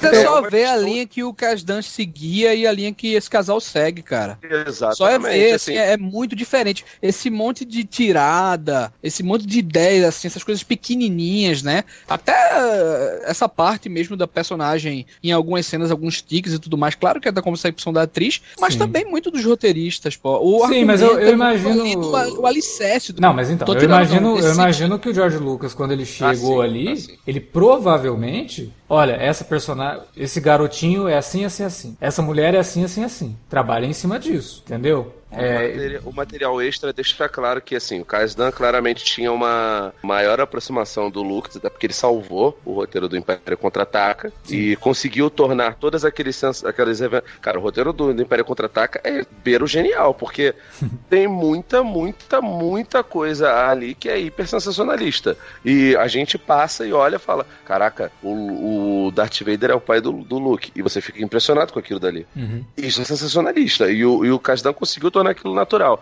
Então ele tinha uma aproximação do Lucas muito maior do que esses dois caras, esse, esse, esse casal. E, e o George Lucas fala: eu contratei eles exatamente para deixar o filme leve. Que tava bem pesado. O próprio Spielberg também comenta que quando o George Lucas começou a falar para ele como seria o filme, ele, cara, isso tá muito pesado. É tão pesado que o filme fez com que a MPAA, né, que é a Associação dos Filmes da América, é, mudassem o sistema de classificação dos filmes, né? A classificação que hoje a gente tem como PG-13 surgiu por conta do Templo da Perdição, que foi um filme que estava pesado demais e queriam colocar como R. Spielberg não quis deixar, o George Lucas não quis deixar, obviamente, porque sofreria pra caramba na, na bilheteria. É, e aí ele sugeriu para a MPAA criar uma nova classificação que não excluísse os adolescentes e algumas é, crianças, né, tipo de 10, 11, 12 anos, que poderiam assistir ao filme sem se impressionar muito. Porque realmente tem uma cena do cara enfiando a mão no peito do outro e arrancando o coração. Coração, pô. Imagina que a um filme das desse... crianças escravizadas é foda, cara. Também. Pois é, você imagina que o um filme desse ah, é. PG-13, a gente hoje tem filme PG-13 e a gente reclama que, pô, vai ser PG-13 não vai ter sangue. Porra,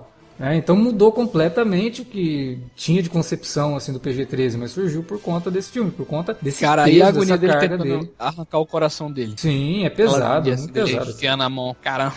E as situações que as crianças estão passando, né? Que é o que você falou, as cenas delas escravizadas ali. É, E outra coisa que eu não gosto do filme, aquela cena da- do jantar. Eu acho aquilo ridículo. Não, eu acho Eu acho aquilo. engraçadíssimo, sério. É, eu acho aquilo ridículo. É, Não, é aquilo- principalmente principalmente as cenas nojento. com a, com a atriz, cara. Não, Meu Deus do é, céu. é extremamente Ela vai- caricatural. Extremamente caricatural e, Mas é, e, e pronto, é xenofóbico. exatamente isso que eu É falei. xenofóbico o negócio, cara, pelo amor de Deus.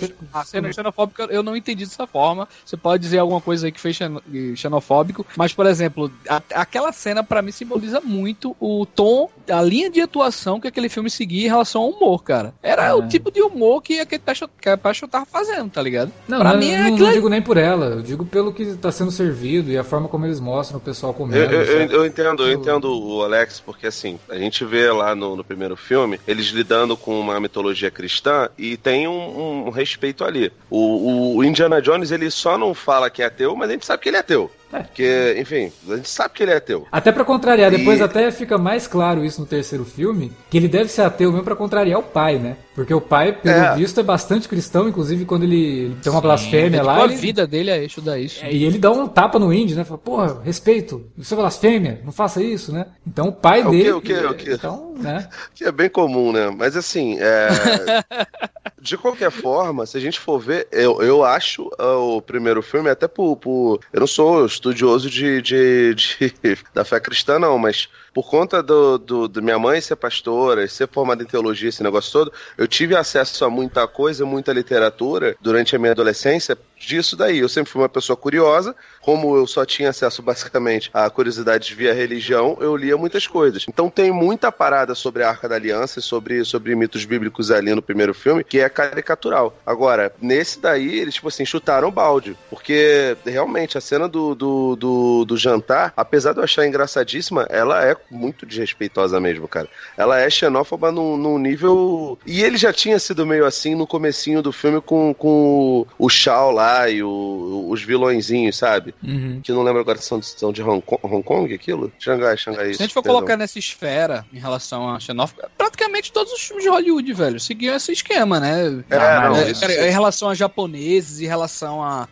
a pessoa da África, o 007 mesmo, porra, é uma caricatura ali, o que eles constroem, sabe? Então, Inclusive é, no é, Moonhacker, né, cara? Aqui no Brasil, tipo. Isso, isso, isso é normal. Infelizmente, Hollywood tem essa, essa noção. Diante disso, eu acho que, que isso daí passa um pouco, mas de qualquer forma, eu acho que a cena do jantar passou um pouco do. do, Do do... ponto. Eu acho que ela passa do dessas ponto. coisas. Eu acho que ela passa do ponto. Eu acho que. Hoje é incabível, hoje é incabível, aquilo Não, ali eu- jamais ninguém faria. Não, mas Então, a- a- até aí a, a cena do. Da própria cena que você falou lá do Indiana Jones tirando no, no árabe com uma espada, hoje não, não rolaria. Sim, sim, não. O segundo filme eu também não gosto muito, não, cara. Eu acho que até se fosse fazer uma escala, eu né, falei antes aí que o Última Cruzada é meu favorito, depois é o Caçadores da Arca Perdida, em terceiro o Templo da Perdição e, obviamente, o quarto, o fim último. Mas o segundo eu acho muito problemático porque ele tem, igual eu falei antes, cara, essa, a insistência do filme de fazer piadinha o tempo todo com qualquer coisa é muito, sabe, é muito repetitivo. Me É o Indiana Jones muito- da Marvel. é, tipo, ah, bom, eles- quando eles vão caminhar pra floresta em cima do, do elefante, aí tem as piadinhas, aí ela fica jogando perfume no, no, no- no elefante, porque ele tá fedido, né? Aí depois tá lá na, na floresta, ela tá gritando porque ouve os barulhos dos bichos, aí pega uma cobra, aí joga a cobra. Ah, faz cara. parte do estilo de humor do filme. Ah, mas é é, mas é exagerado, só isso, né? exagerado, exagerado. É Só isso.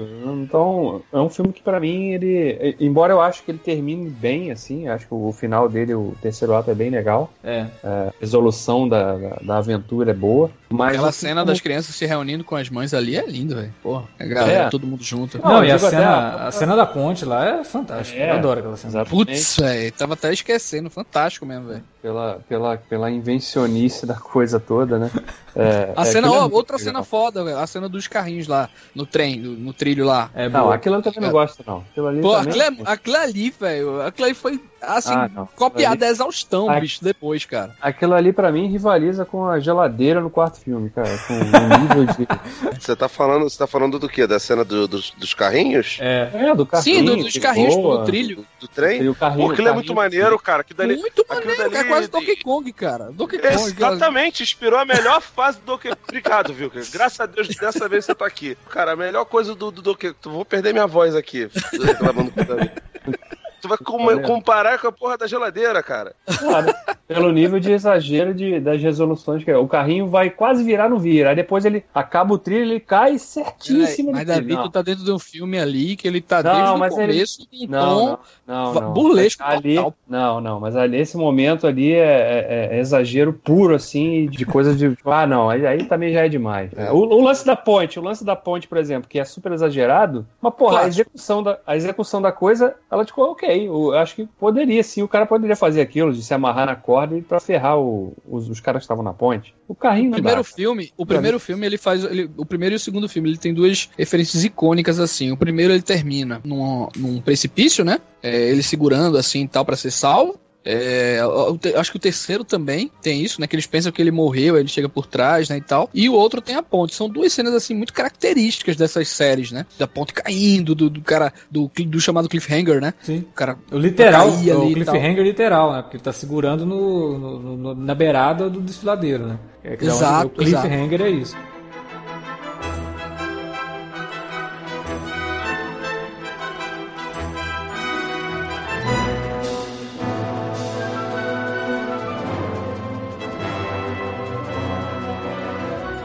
Dessas cenas de ação, eu acho que a minha preferida continua sendo a cena do primeiro filme, da perseguição que a gente já citou aqui, né? Que aí tem uhum. o Indy com o carro, ele passa por debaixo do carro, volta atrás e sobe, tira o cara, joga o cara para fora. Aquilo para mim é genial. A direção do Spielberg, a montagem e tudo mais. É um show. No segundo filme, show, é. o grande momento para mim do segundo filme é a introdução. É a cena inicial. O avião, né? Não, é a cena inicial. Quando eles estão no, no clube Obi-Wan.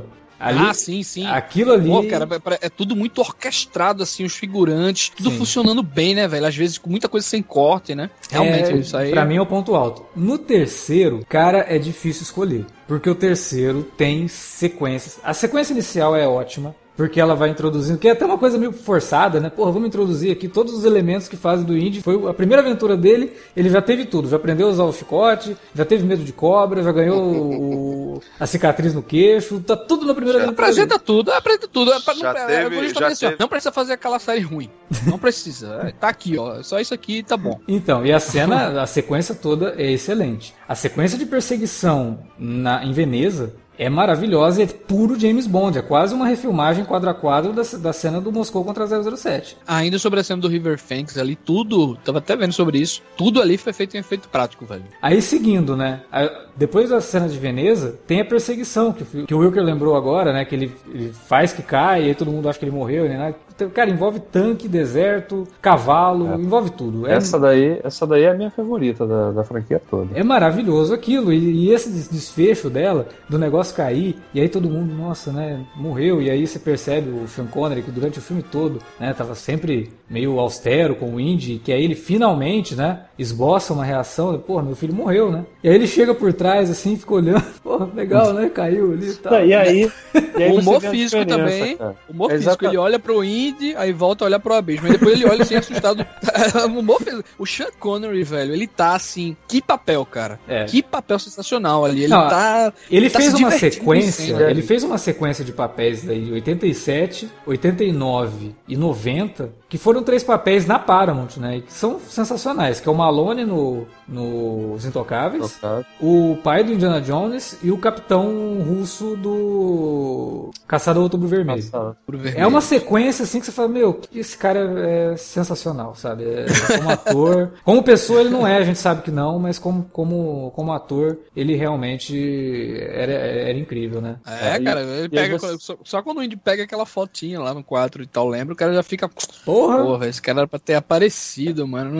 Tava falando agora há pouco do, do, que o tom de humor exagerado do segundo filme me incomoda muito. No terceiro, ao contrário. Uhum. eles são muito bem pontuados, cara, e, e, e todos funcionam. Principalmente por causa da dinâmica, né, do, do Sean Connery com o Harrison Ford, claro, né? Até sequências que são apelam um pouco pro, pro, pro melodrama, como aquela em que de, logo depois eles escaparem lá do, do dirigível no avião, né? Aí você vê o, o, o pai, o, o, Henry Jones Sr., na sequência da metralhadora metralhando a traseira do avião e fala, é, Junior, fomos atingidos, infelizmente não... não... O legal dessa cena é que aí que direção, roteiro e atuação, tudo muito junto, assim, porque ele atinge o avião e ele fica sem saber o que falar. E aí o Indy dá a ideia para ele, fala, o que, que foi, pai? A gente foi atingido? Aí ele, ah, desculpa, filho, nós fomos atingidos. tipo, ele não sabia a desculpa que ele ia dar, sabe? Tipo, ele tava morrendo de medo de falar, Indy, eu fiz uma merda aqui, sabe? Cara, eu, eu acho que, por exemplo, fosse ao contrário, o Harrison Ford, ele não teria aquela, aquela a, a seriedade. A perspicácia, não teria. Não teria Putz, mesmo. a, a, o Sean Connery fala assim com, tipo, realmente parece que ele fez merda na vida real, tá ligado? Ele fala assim, puta que... Cara, mas eu, eu, eu acho que fez, viu? Tá ligado o que aconteceu nessa cena? Não. O, o, o Sean Connery, ele tava com muito calor nessa cena na, na hora da gravação. E aí ele foi entrar no set, foi entrar no, no aviãozinho. E aí ele foi e tirou a calça. Aí o Harrison Ford olhou e falou: Cara, você é maluco? Por que, que você vai tirar essa merda, cara? Aí ele: Não, eu vou começar. Eu, eu, sou, eu sou muito calorento. Se eu tiver de calça, você pode ter certeza que eu vou terminar ensopado. Aí o Harrison Ford assim ficou olhando com uma cara de. de... Ah, aí o, o Spielberg deve ter visto que rolou uma, e falou: ah, cinco minutos. Aí o pessoal foi cada um pro seu canto. E depois, quando eles foram voltar pra cena, o Sean Connery entra sem calça. O Harrison Ford chega depois e faz questão de chegar depois. Quando ele chega, ele também está sem calça. ele falou: Eu não vou deixar você sozinho fazer Cara, essa e, coisa. E acho que essa sequência ela tem um desfecho que é maravilhoso, porque a gente vê que desde o reencontro dos dois, eles têm ali uma, uma rixazinha, né? Uhum. E, e, e, essa sequência do avião, ela termina de uma forma daquela que eles estão na praia, né? E o avião tá vindo na direção e o, e o Indiana lá, porra, com uma pistola só, né? Pô, vou dar um tiro no, no, no, avião que vai vir, não vai adiantar nada. E aí vê o pai correndo em direção aos aviões, aos pássaros com um guarda-chuva na mão. Uhum. Porra, e com aquilo ele consegue derrubar o avião e ele, porra, caralho. Ele, aí você vê, ele não fala nada, mas ele, a reação dele de admiração pro pai dele, né? Olha só, o cara é um gênio também, né? Sim. É, existem formas diferentes de se fazer a. De, e tem o contrário também, né? Tem momentos que o Sean Connery olha para ele depois dele fazer algo e que ele também olha pro Indy assim com cara de, olha só, meu filho, estou, estou orgulhoso do meu filho aqui, mas não posso falar para ele. Exatamente. Cara, e é, o, o Sean Connery ele só aparece o quê? Uma hora, né, velho? Duração mais ou menos. Né? É, demora. Bem depois, estampa o pôster e tudo mais. E o filme não tem duas horas e pouca, não. É duas horas, né, cara? É duas assim. horas, é. Tem uma historinha de bastidor que é legal desse filme, que é o Spielberg que fala que o, o George Lucas ele queria usar já o cálice sagrado desde o segundo filme. E o Spielberg falava para ele: não, o Cálice Sagrado não, não é cinematográfico, cara. Esquece isso aí, isso não vai dar muito certo. Aí eles fizeram o segundo filme, não tem nada a ver com o Cálice Sagrado, chegou na vez do terceiro, ele falou pro George, ei, você tem ideia e tal? Ele, tenho, o Cálice Sagrado. Ele, puta, de novo, cara, não, né, não, não, não, acho que vai ser legal isso aí e tal. E aí, conversando, eles tiveram a ideia de trazer o pai do, do Indy. E aí o George Lucas fala para ele, porra, ideia ótima, adorei, é, mas quem que você acha que pode ser o pai do Indy? Aí o Spielberg. Obviamente, o pai do Indiana Jones é o 007, né? Conceitualmente. Então, vamos trazer o melhor 007 para ser o pai. Beleza, até aí ok. Aí o Spielberg começou a anotar algumas coisas que ele queria fazer no filme para justificar a presença do pai. Então ele fala, ó, porra, era uma chance da gente fazer um estudo de personagem do Indy para saber o que, que fez ele ser o Indy. Vamos conhecer o passado dele, vamos trazer o pai para saber como que foi a criação. Ele ficou fascinado com isso. E aí ele falou isso pro George Lucas. Aí o George Lucas, tá, legal, mas onde é que a gente enfia o cálice sagrado nisso? Aí o Spielberg, cara, você não tá entendendo. O cálice sagrado é o pai do índio. Então toda a busca pelo cálice sagrado é a busca pelo pai, é a busca pela aceitação, sabe? Quando chega o reencontro, e tanto de um quanto do outro. Os dois precisam se aceitar porque eles ficaram muito tempo fora de contato, né? Então no final, quando ele tá tentando pegar o cálice e o pai dele, que passou a vida inteira atrás do cálice, olha para ele e não chama ele de Junior, chama ele de Indiana, Cara, aquilo é muito bom. Porque, primeiro, ele entendeu é, o lance do cálice. A questão do cálice para ele é aquilo que a gente comentou. Eu não quero saber do poder do cálice, não quero viver para sempre, mas eu quero saber se isso é real. Se isso realmente existiu, se Jesus Cristo bebeu desse cálice, qualquer que seja o conhecimento que, isso pode me trazer, até para minha fé, né? Porque eu tenho uma fé e aí eu quero saber se eu estou tendo uma fé que realmente tem algum embasamento. E chamar ele de Indiana. Porque ele ficou o filme todo, ele não aceita né, chamar o filho de Indiana, é sempre Júnior, Júnior, Júnior. E naquele momento ele aceita o que o filho se tornou, ele se orgulha do que o filho se tornou, e ele entende que aquele não é o Henry Jones Jr., é o Indiana Jones, sabe? Então aquela cena e, e o jeito que o, que o Sean Connery carrega isso, o jeito que o Harrison Ford olha pro Sean Connery, por isso que é o meu preferido, o que eu mais gosto de assistir. Porque é o- é mais rico o nisso Connery- tudo, sabe? O Sean Connery, ele passa muito essa cara de, de um cara experiente, de um cara mais velho mesmo. Uhum. E é muito louco a gente pensar isso que ele só tinha, tipo, 12 anos, né? De diferença um pro outro quando fez, quando fez aquilo ali. Você vê que parece que é realmente um senhor ali que tá lidando com Harrison Ford, né, cara? Que é, inclusive, um dos motivos que todo mundo vê foto do Sean Connery, sei lá, de 2012 pra trás, ele fala, porra, mas o Sean Connery ficou 20 anos com a mesma cara? Não, pô. É porque quando a gente tem essa imagem do Sean Connery velho, no Indiana Jones e depois no, no Caçador Outubro Vermelho, mas é porque ele tá com uma barba branca, mas ele não tava tão velho assim na época. É que nem o Arjen Robin, cara, da Holanda. Ele parece que tem 200 anos, mas não, ele tem, tem, tem 30 e pouco. É, era o caso que a gente comentou, a gente comentou lá do Exorcista, do Max von Sydow, né? Que, porra, eu vi o Exorcista e falei, porra, o Max von Sydow era velho nessa época? Como assim?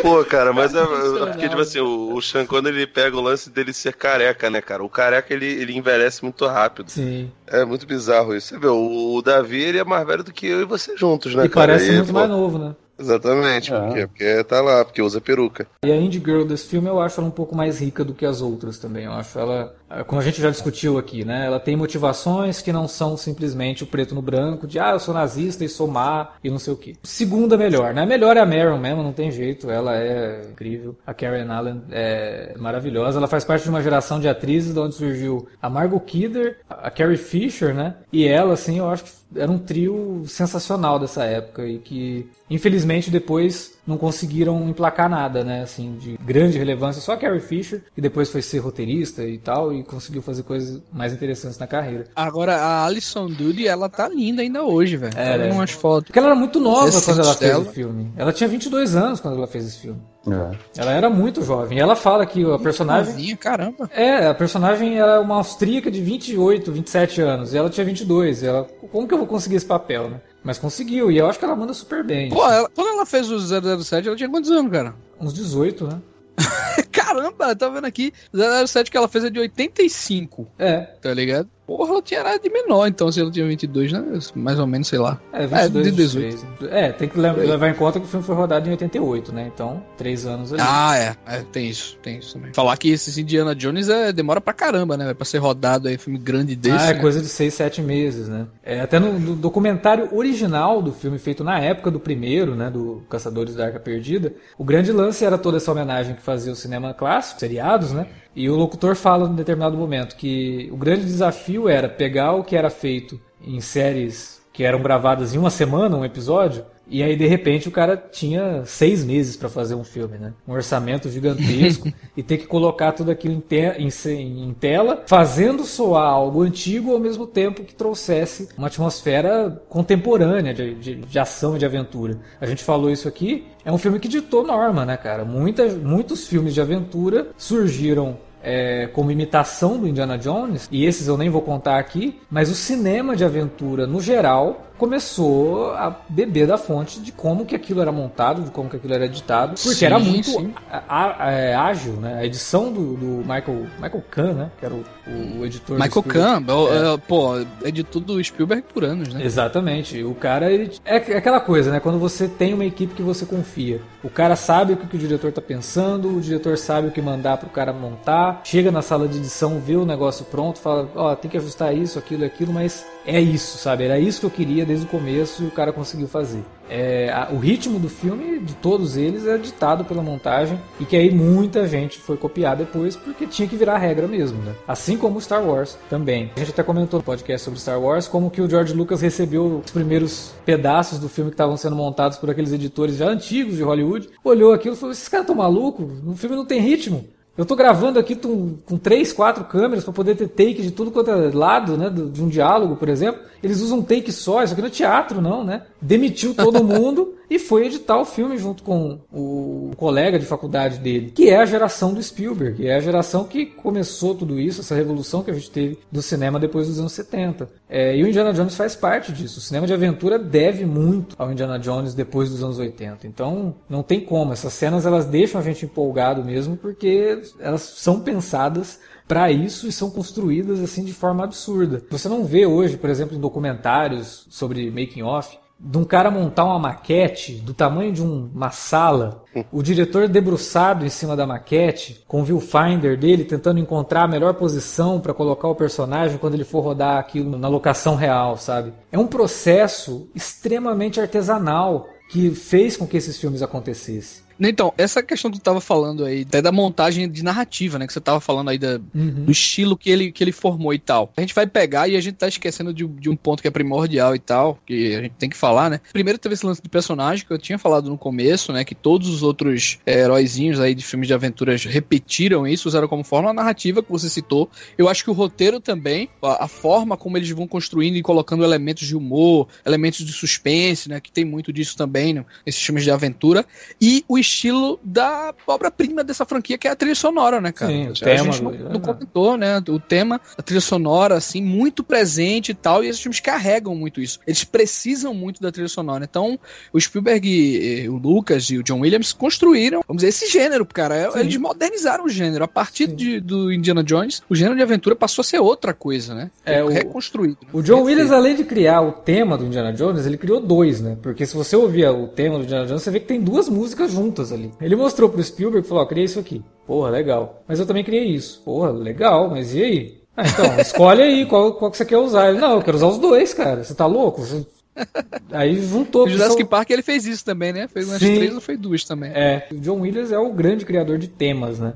Que a gente tem no, até hoje. É, velho, é, eu, eu, eu sempre digo assim que esses filmes aí dos anos 80, começo dos anos 90 que ele fazia com o Spielberg, pô, poderia colocar ali 30% na conta do John Williams, tá ligado? Pra coisa funcionar bem, tá ligado? Assim, Não, era- tubarão, era cara. O que ele faz no tubarão. Putz, é... As trilhas do, do Williams, elas, elas criam uma atmosfera, né? Sim. Elas Isso, te, velho. Isso. elas te dão, te dão dicas, né, do- dos momentos que, ah, agora vai empolgar, agora vai ser suspense, agora vai ser alguma coisa engraçada. Ele, ele, ele pontua sem ser invasivo, o que é muito difícil, né? Uhum. E ele faz isso muito bem, né? E né, na franquia Indiana Jones, especificamente, assim como Star Wars, Jurassic Park, ET. Jurassic Park, eu acho que ele é brilhante Porra. assim, Jurassic Park Foda. Também.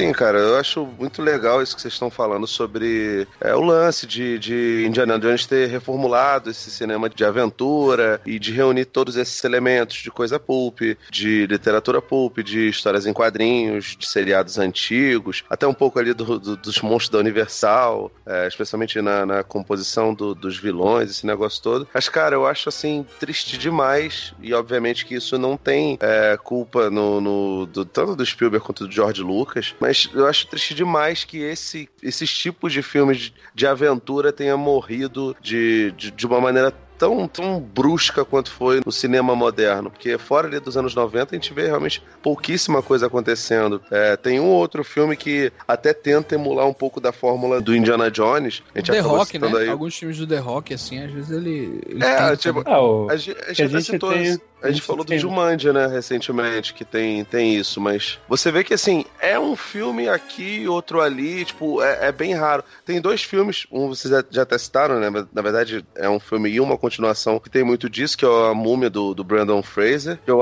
que eu Os dois gosto... primeiros, assim, é muito, muito, muito. É, o, o terceiro é bem diferente. Mas os dois primeiros são bem nesse estilo. Eu gosto até bastante dos dois primeiros. E teve um outro filme de 2003 chamado Saara, que é horroroso. Nossa, é muito ruim isso. O, o nosso querido Matthew McConaughey, que Jesus Cristo, cara, assim, dá uma vontade de morrer. Ô, cara, qual é aquele filme do The Rock também, que é Tremenda. tipo. que é, tipo na selva também e tal? Vindo a selva. você- Não, não, não, é- isso é com o Stifler, né, que tu tá falando. Mas tem outro, pô, que é com os garotos e tal, aquele... Não sei se é Viagem ao Centro da Terra, se é a adaptação é, lá da... não é, Ah, é, é isso aí. Viagem 2 é a continuação do Viagem ao Centro da Terra, que também é com o Brandon Fraser. É, o primeiro filme é com o Brenda Fraser e o segundo é com The Rock. The Rock tem, eu acho que uns oito filmes que se passam na selva. Então quando você fala, aquele filme The Rock se passa na selva, tem que ser mais específico. Porque tem que ser mais específico. é. ele tá fazendo Porque é mais, mais coisa. um É agora. por isso que eu falei, os filmes do The Rock, né? É. Esse Tem, que tem o Jumanji aí também agora.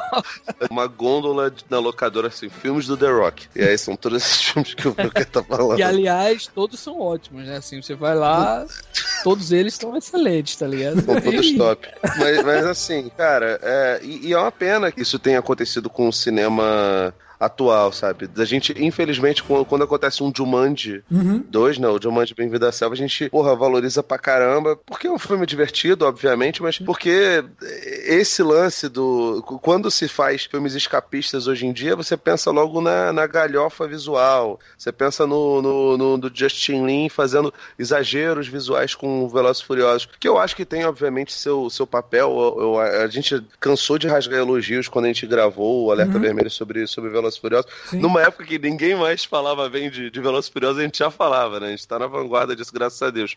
E, cara, infelizmente parece que quando foram fazer esse o quarto filme, além da ideia, que ao meu ver, pelo menos, imagino que vocês tenham uma ideia um pouquinho diferente, uma opinião um pouco diferente, foi completamente equivocada, que era o lance de, de meter extraterrestre no meio. Além disso, todo o, o clima de aventura escapista, de certa forma, foi, foi perdido pra caramba no, no, no quarto filme. E, infelizmente, parece ali que tem dois filmes diferentes. Uma Exatamente. parte que funciona, que funciona perfeitamente, que é com a velha guarda, Exatamente. que é quando aparece a Karen Ellen, você adora. Quando aparece o Indy, você adora. Quando aparece o garotinho lá, o menino do. Transformer vestido de, de Marlon Brando no, no Selvagem de motoci- no, no Selvagem, é completamente diferente. Até os personagens mais velhos, como o Mac lá, que é o amigo dele, e que é novo dentro, do, da, dentro da da mitologia franquia, do é. filme, você, você acha tosco. A, a, a vilã da Kate Blanchett, pô, todos os vilões do- dos outros, su- é, eles eram histriônicos, eles eram caricatos, eles não, não roubavam tanto a cena, mas você olhava pra aquilo dele e falava, pô, não, é maneiro, é, é caricatural, mas é maneiro. E aí, tipo,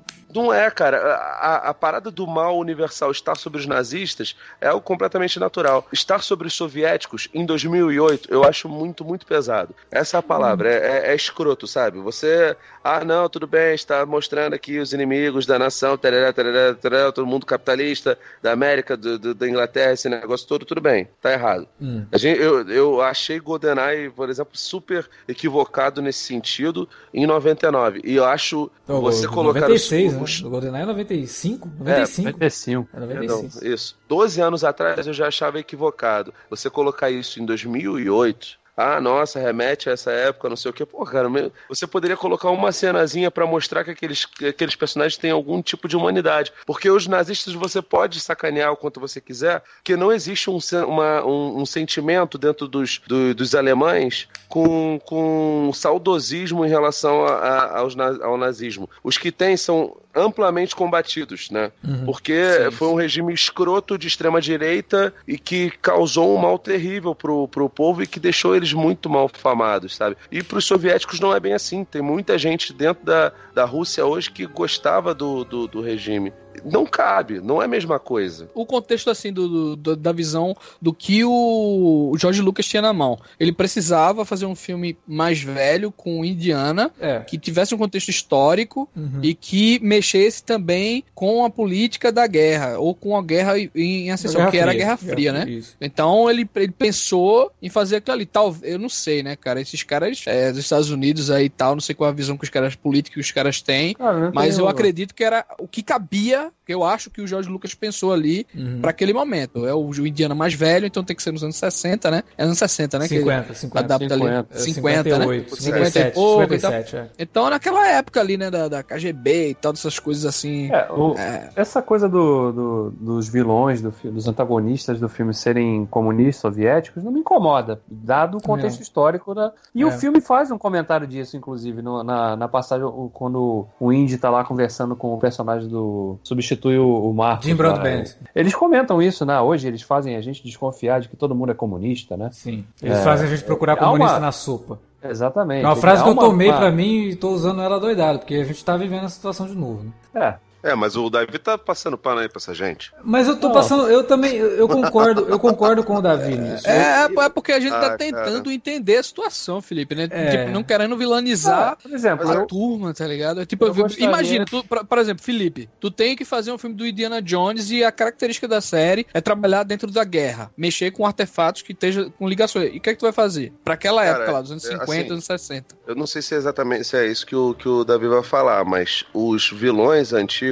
eles eram personagens extremamente maniqueístas. Eles eram maus como o pica-pau. Porque era uma época que, que, em que o mal era realmente algo muito fácil de você identificar através dos uniformes. A Segunda Guerra Mundial é uma guerra extremamente maniqueísta por conta disso. Você olha pro uniforme do cara e fala, ele tem uma suástica, tem. Esse cara é o inimigo, esse cara é o sujeito mal. Você tá me entendendo? A Guerra Fria não. A Guerra Fria é um negócio, um, um período onde a- o lance do escapismo fica muito mais difícil de você conseguir desenvolver. Por isso que, até pensando nesse sentido, e acho que esse é um dos motivos do fracasso desse, desse filme, não, não de bilheteria, não sei exatamente se, se ele não chegou a dar dinheiro, acredito até que tenha dado alguma grana. Foi- Filme ele foi e- muito bem de bilheteria, inclusive. um quinto filme provavelmente não seria bom nesse período exatamente por conta disso, porque a história do, do Indiana Jones é uma história de escapismo. Agora, cara, eles fizeram concessões. Até o humor do filme, ele é diferente. Então, se eles fizeram concessões, eles poderiam ter colocado os personagens comunistas, os personagens soviéticos, com algum tipo de humanidade. A personagem da Kate Blanchett, cara, ela é um robô.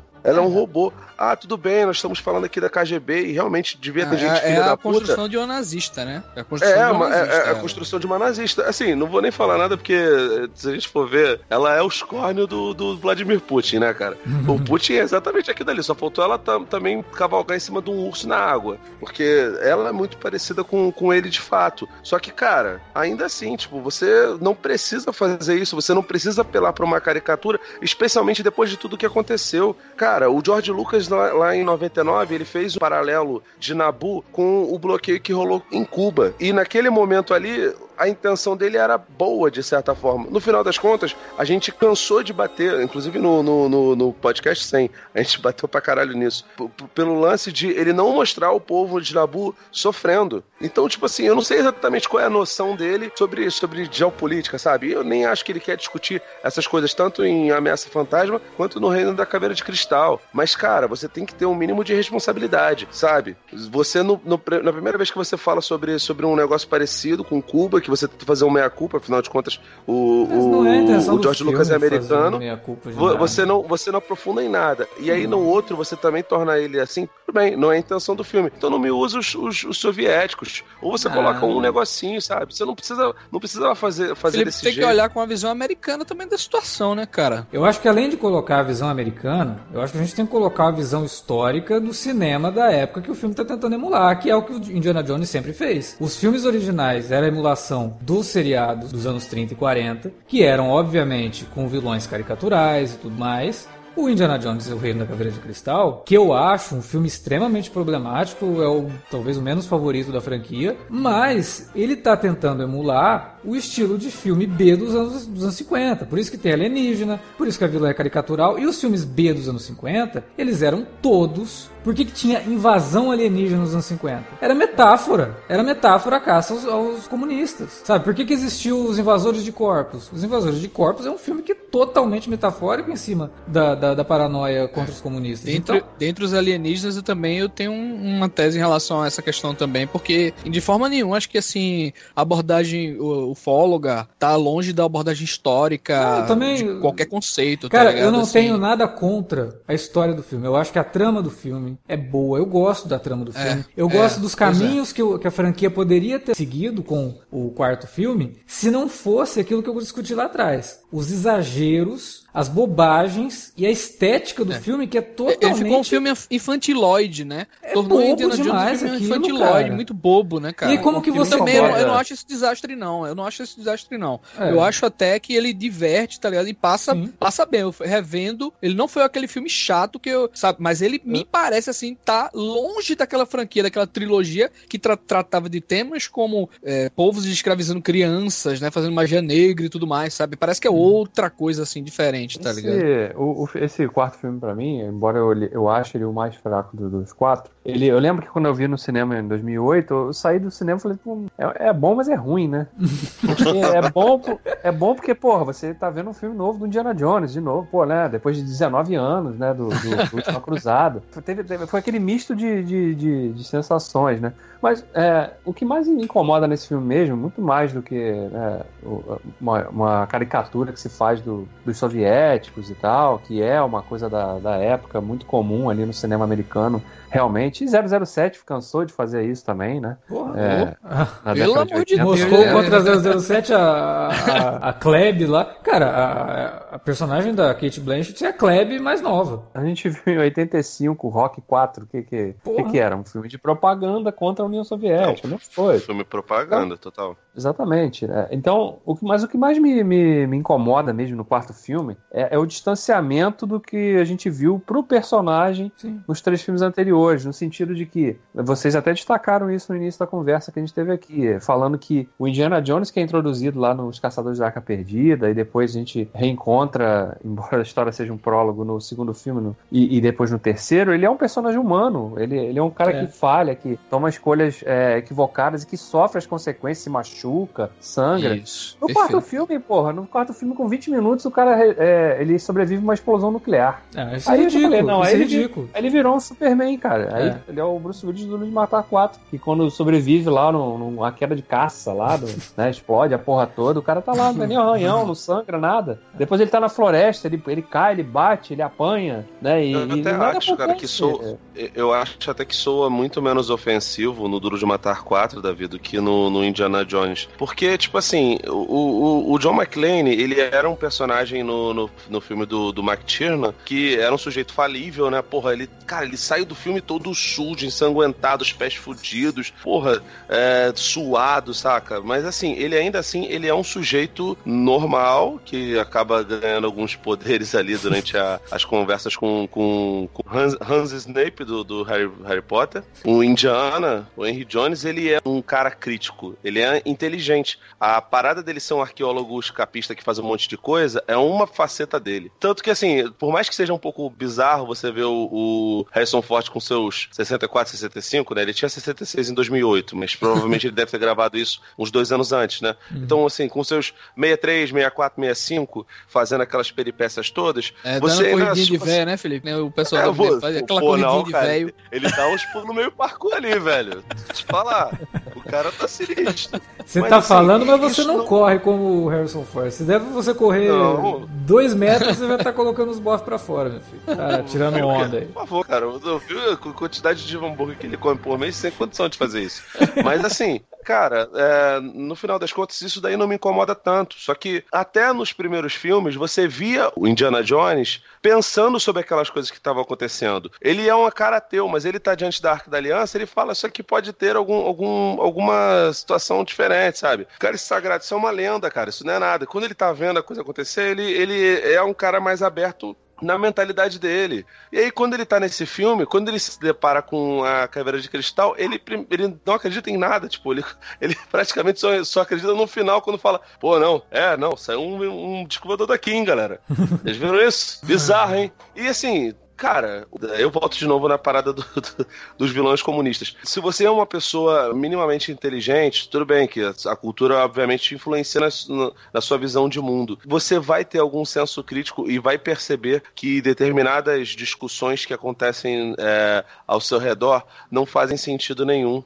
Essa semana, por acaso, quando a gente está gravando, eu revi Papillon, né? Que é um filme que foi roteirizado pelo Trumbo, Dalton Trumbo, que foi mega perseguido durante a, a- a década de 60 e 70 é, por conta do, do macartismo, esse negócio todo. E você vê na obra do Trumbo um pensamento crítico em relação ao lance da Guerra Fria. Papillon é um filme sobre isso. Indiana Jones não se pretende a ser isso, evidentemente, mas eu acredito, ou quero acreditar pelo menos, que o Jones ele seria um sujeito que ele olharia para isso com um olhar um pouco diferente. Talvez, se fosse uma década depois, ele conseguiria olhar para aquilo dali e enxergar que, que as coisas não são tão preto no branco quanto ele tá, tá pensando. Mas de qualquer forma, não funciona pra mim. Eu fico com, com receio. Se esse filme desse sucesso e o Shia LaBeouf continuasse fazendo os filmes e fosse, sei lá, se passar nos anos 60, 70 e 80, ele lutaria contra asiáticos, como Provavelmente. emulando as coisas do, do Golan Goblins, da, da Canon. Provavelmente. Cara, Por que, por que esse filme não foi pra frente, tá? Porque ele é o maior sucesso de todos os filmes do Indiana Jones, né? O que mais deu bilheteria, deu grana, né?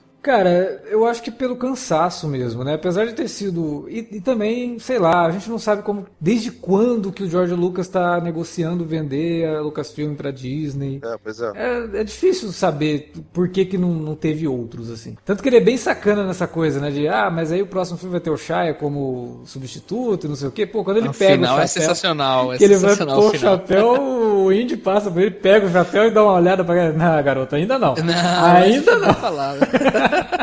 Pô, mas eu acho que isso daí é tipo um tapa de, de, de luva de pelica na cara do Shalabuff, né, cara? Deve ser. Mas eu sou merda. Olha aí, não adianta. Toma não é café, seu Cara, é pior, pra mim é pior do que o Jeremy Renner, que, que seria o Ethan Hunt no, no o É, Ethan que Hunt seria- na geração. Que seria foi, o Ethan cara. Hunt, que seria o Borne, né, também. É, Caralho, o Jeremy Renner tem, uma, tem, tem, tem um histórico aí, né, cara? é. Eu, não duvido nada que substituem ele do Gavião Arqueiro. E aí sobre as cenas de ação, assim. Cara, é, eu vi muita gente criticar também, né? Só Porque tem uma que eu coisa gosto. megalomaníaca, né, cara? Aquela cena, por exemplo, da, das da cachoeira, né? Nossa. São três quedas, né, que eles fazem. Aquilo é Pô, horroroso. tem uma cena tão absurda no segundo quanto essa, velho. Mas no Aquela segundo você que O acredita. pessoal do segundo cai naquele barco, aquele É. bote, né? Aham. A- a- no segundo na- tem na textura, né, da, né, Vilker? Tem, tem esse detalhe, né, gente? Então, Ah, a textura, né?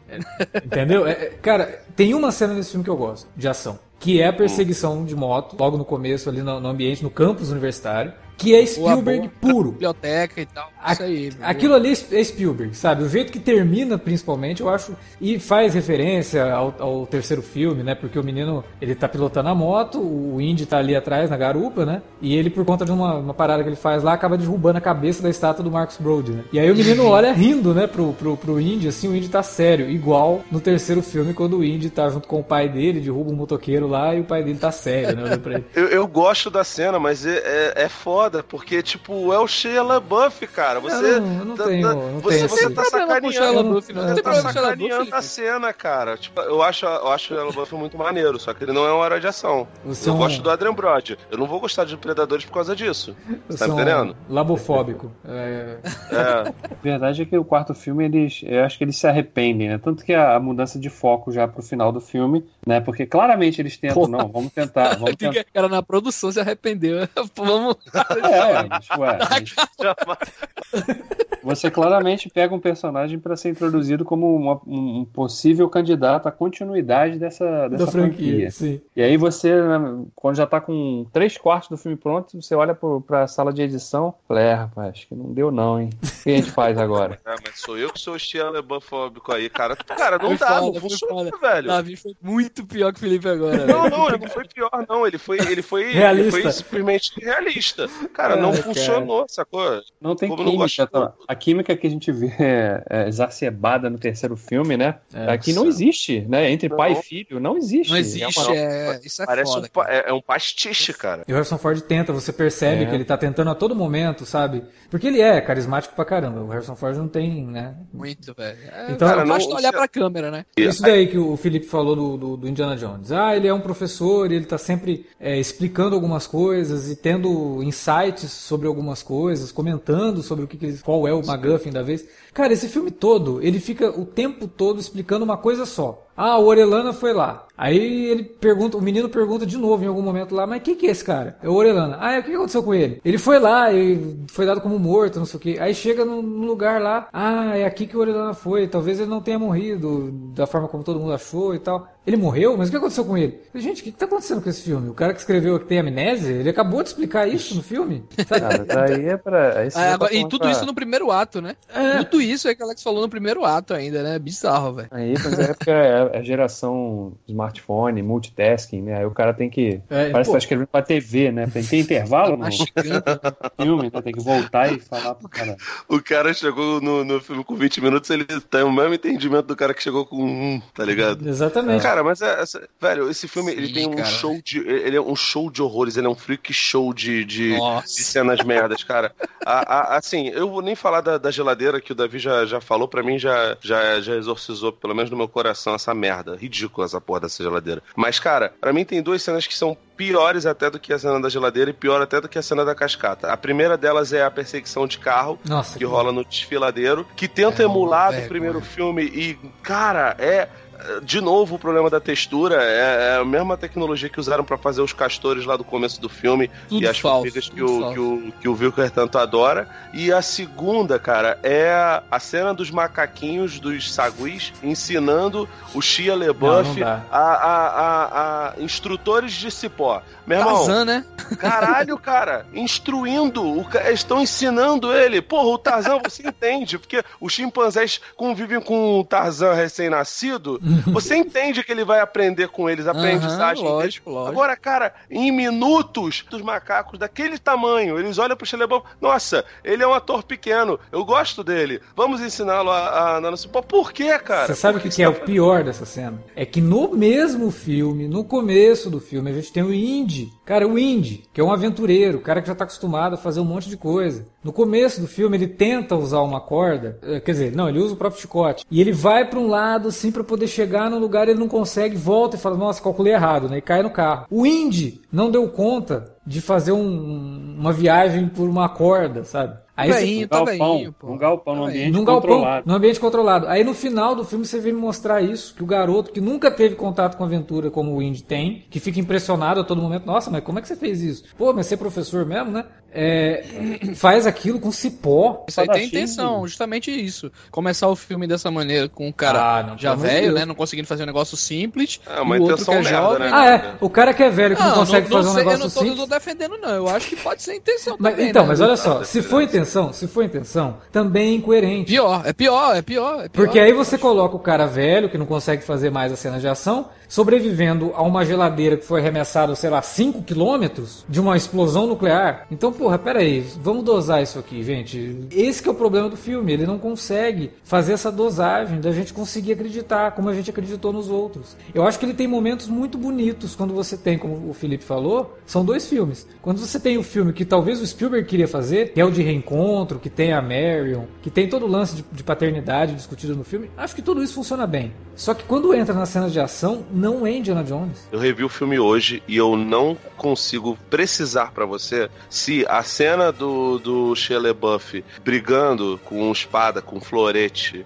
de- brincando de esgrima com a Kate Blanchett é nessa cena do carro ou não. É, de tão essa- horroroso é, é essa que, que, que a cena é. que essa sequência toda é. Assim, na minha cabeça, eu, eu- essas coisas ruins são pulverizadas pelo filme. É Mas bobear combo, dentro dessa cara. sequência. Cara, é ridículo. Ah, é É, em combo, é, é tipo a carros, perseguição de muito- carro, a- a- aquele, o- ela- ele brigando com a espada e os matos batendo na no coisa dele lá. Depois é, As formigas, depois as ele caindo formigas. do abismo, depois a formiga. E a formiga Dá- que sobe, escala na outra pra alcançar o cara que tava. a mulher que tava- Opa, peraí, peraí, isso daí, isso daí acontece. Isso daí é Não, real. eu sei, mas é. Pera aí, Bom. Alex, formou uma mão, Alex. Não, não Formou forma. uma mão ali. Não, não.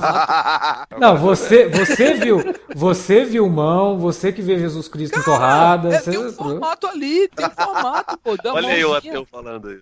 Ó, tu tá lembrado do, do Spider-Man Electro lá? Aham. Da teia fazendo uma mãozinha também? Ah, nossa, é basicamente aquilo cara. É a mesma coisa, tá ligado? É uma mãozinha que, dá, que vai pegar ali. Que você foi lembrar? Foi que mal lembrar esse. Foi mal lembrar isso aqui. O chapéu dele também tem poderes mágicos nesse filme, né? Porque não, ele cai três vezes da cachoeira o chapéu não, não some nunca, né? é, só no, é só no finalzinho lá que o chapéu dá uma voada mesmo. Pois é. Depois ele Pô, os caras caem da cachoeira e permanecem no veículo, né, brother? Não, Isso, cara, pera, pera. Não, vocês estão, não, vocês estão de sacanagem. Na primeira cena, Não. na primeira queda de cachoeira, Não, eles permanecem no pera veículo. Não, tá, tudo bem, mas vocês estão de sacanagem. Os caras caem da cachoeira e permanecem vivos, deveria ser o que você falou. Não, não uma vez, mas duas, três vezes. né? Três vezes. E ele sabe que vai cair e vai cair, tá ligado? Tipo, é três vezes, beleza, a gente vai cair três vezes, tá de boa. Cara, não dá, não dá. Não, não- é difícil, porque, essa porra, sequência, essa sequência ela matou, né, cara? Assim, qualquer possibilidade de defesa que tem essa sequência é. aí, esse hit combo, puta Cara, merda. mas, mas assim, que fique claro, eu não desgosto dele, do Reino da Caveira de Cristal, como eu desgosto de qualquer um dos filmes da trilogia merda de, de Star Wars, sabe? Assim, eu acho que como cinema o Ameaça Fantasma é o pior, mas como crimes à humanidade, o, o Vingança do Sith é 20 vezes pior do que o Ameaça Fantasma, do que o Ataque dos Clones juntos, sabe? É, eu não acho que o Reino da Caveira de Cristal caga tanto na mitologia de, de Indiana Jones, mas ele claramente não é uma evolução de quadro. Ele não é uma evolução de pensamento do Indiana Jones, ele tá, de certa forma, estagnado. As partes legais que tem são partes nostálgicas, com partes em que você vê a Karen Allen lidando com Harrison Ford, aí você vê o Harrison Ford com 60 e poucos anos, sem camisa, ainda meio fortinho, e você com vontade de pegar ele. É, você vê ele, ele lidando com, com os amigos dele da mesma, maneira sacana que ele sempre lida. E, por outro lado, um negócio horrível, um vilão chato, um herdeiro ruim, um herdeiro que não tem nada a ver com ele. Eles demoram até um tempo pra, pra revelar. Ela demora um tempo, né? A Marion, pra falar que ele era filho dele. E aí tem a, a piada que eu até acho legal, que ele fala, como é que você.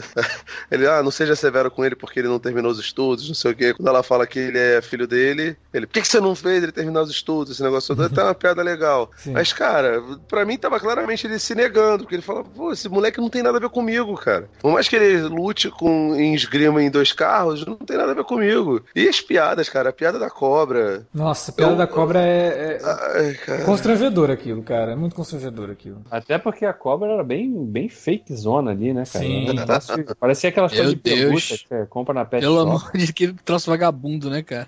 É, então, Muito feio, muito fake, toda aquela cena, meu putz. é um filme que O eu, Davi lembrou disso aí. eu, eu, quando assisto, eu levo mais em conta o que ele poderia ter sido do que ele, o que ele realmente é, assim. É. E, e o que o Felipe falou, ele tá muito certo. Não desgosto, como eu tenho um milhão de problemas com a, com a- com a trilogia merda de Star Wars. E eu acho que a gente não desgosta nesse sentido, porque quem dirige é o Spielberg. E em vários momentos ali você percebe o Spielberg tentando fazer um filme dele, mas o George Lucas tava ali, né? Não, coloca esse castor aqui. Não, faz os macaquinhos ali. Ah, vai fazer cena de perseguição? Cara, pra que, que você vai gastar numa floresta? Vamos fazer no estúdio aqui, depois a gente. Ah, cara, não dá, sabe? A essência de Indiana Jones não é essa. é- Você percebe, por exemplo, a diferença que os últimos dois Star Wars, que utilizaram um animatrônico, cena em locação mesmo, pros Star Wars que o George Lucas dirigiu. Sabe? Tudo falso. Que Sabe? pra ele era. era, era nunca aquilo ia ficar. Nunca aquilo ia envelhecer, né? Na ótica É, dele, antigamente. né? Ele falava, né? Que era É, definitivo os efeitos. Fora que o, aquilo com certeza não foi ideia do, do Spielberg, né? O George Lucas botou no roteiro e insistiu com aquilo, né? Já no terceiro ato, quando o túmulo lá das caveiras começa a se mexer, aí ele vira I have a bad feeling about this. É. Porra, cara. É. Ah, Totalmente cara, que um- um easter egg. forçado, cara. Um easter egg forçadíssimo, nada fora de contexto, porque, né, o- personagem era destem- destemido, ele não ficava, né, nossa, acho que eu vou entrar aqui nesse... O cara, o cara atravessou um desfiladeiro sem enxergar o troço, ele podia despencar. Ele não falou, I have a bad feeling about this, não. Quando tá ali num, num túmulo das caveiras, ele tem um mau sentimento. Ah, Não, deixa eu. Vamos lá, vamos. Momento aqui, explicação do contexto. da Fanboy, piada. modo fanboy. Na verdade, até faz sentido, né? Se você for analisar pelo, pelo ponto de vista do George Lucas. Você tem ali o Han Solo, e no momento que ele percebe que ele faz parte de um universo muito maior, onde existem alienígenas, ele fala a, a frase da franquia de ficção científica. Mas é horroroso, não muito Não, horroroso. é forçado Cara, demais. Do, do. Ainda, cara, não poupa a gente, vai. Você já viu, Pô, você já viu o. George Lucas explicando as coisas? É, a cabeça do George Lucas é assim, cara. Assim, o George Lucas é maluco. Você fala, caraca, mano, vai ser um negócio maneiro. Pô, você acha que ele vai fazer uma parada legal? Mas, cara, quando ele pensa, é, porra, vamos fazer uma redoma assim, e se não tiver ninguém pra cortar, ele vai botar mesmo, cara. Então, tipo, daqui a pouco o Alex vai chegar e falar assim: ah, teve uma hora lá que ele quase falou pra Marion, é, eu te amo, eu sei. Não, cara, não é maneiro. São personagens diferentes, tá ligado?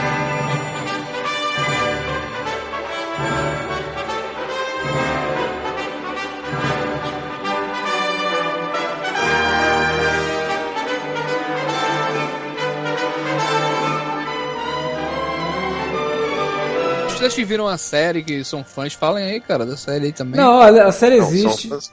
O Jovem Indiana Jones foi uma série que existiu, teve três temporadas, fizeram lá nos anos 90. Cada temporada ela conta uma fase da vida do Indy. No começo ele tem 8, 9 anos, depois ele, na, na primeira temporada ainda, ele já tá mais velho, tipo uns 11, 12. A segunda temporada ele já tá com 16, 17, 18. E na terceira também, né? Então, mas assim, num outro período, no pós-guerra. Mas, cara, assim, é uma série chata pra caramba, assim, tipo, não tem aquela aventura do Indiana Jones, não tem nada disso. É uma série educativa, quase, sabe? Porque ele quer mostrar coisas que estavam acontecendo, coloca um indie dentro de um contexto histórico, ele encontra personagens históricos e tal. É, é meio bobo, assim, vendo hoje, eu acho que... É, é porque a fase já é a fase de George Lucas ameaça fantasma, né? Com- Não, inclusive, praticamente. o né? Felipe falou lá no começo, "Pô, ainda bem que o George Lucas não mexeu no, no, no Indiana Jones, porque o Spielberg não deve ter deixado. Pois é, porque quando é do George Lucas, aí ele mexe, né? Porque a série do Jovem Indiana Jones, ela passava com um episódio de 45 minutos.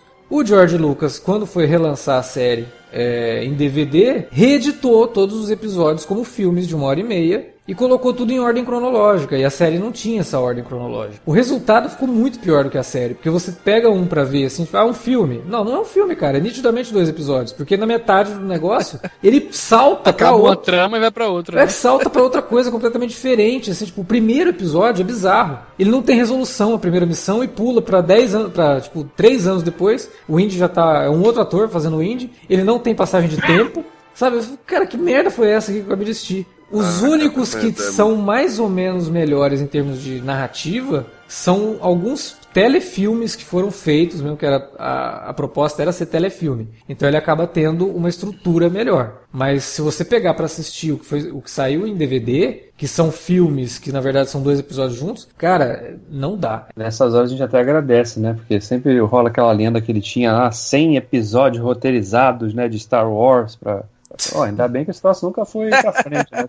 Não, inclusive do, do Jovem Indie também tinha um monte de episódio com o roteiro pronto que não foi rodado, inclusive um que envolvia uma caveira de cristal. Cara, é uma pena, porque, tipo, a cena em específico do terceiro filme, lá com o River Phoenix fazendo, ela é muito legal, né? Sim. Você olha lá, pô, um grande ator que infelizmente se foi muito jovem. Funciona, é, é legal, é engraçado. Você ri pelas coincidências. Na série, não, cara. Na série, o, o- a gente reviu, acho que essa semana, não foi, Alex? Uhum, O sim. episódio que aparece o Harrison Ford, que é Rhythm of Blues, né? Acho que é isso, né? É, O- The Mystery, Mystery. Mystery of. Blues. Mystery of Blues, que mostra o, Indiana Jones já com seus 50 e poucos anos, 53, é, feito pelo, pelo Harrison Ford.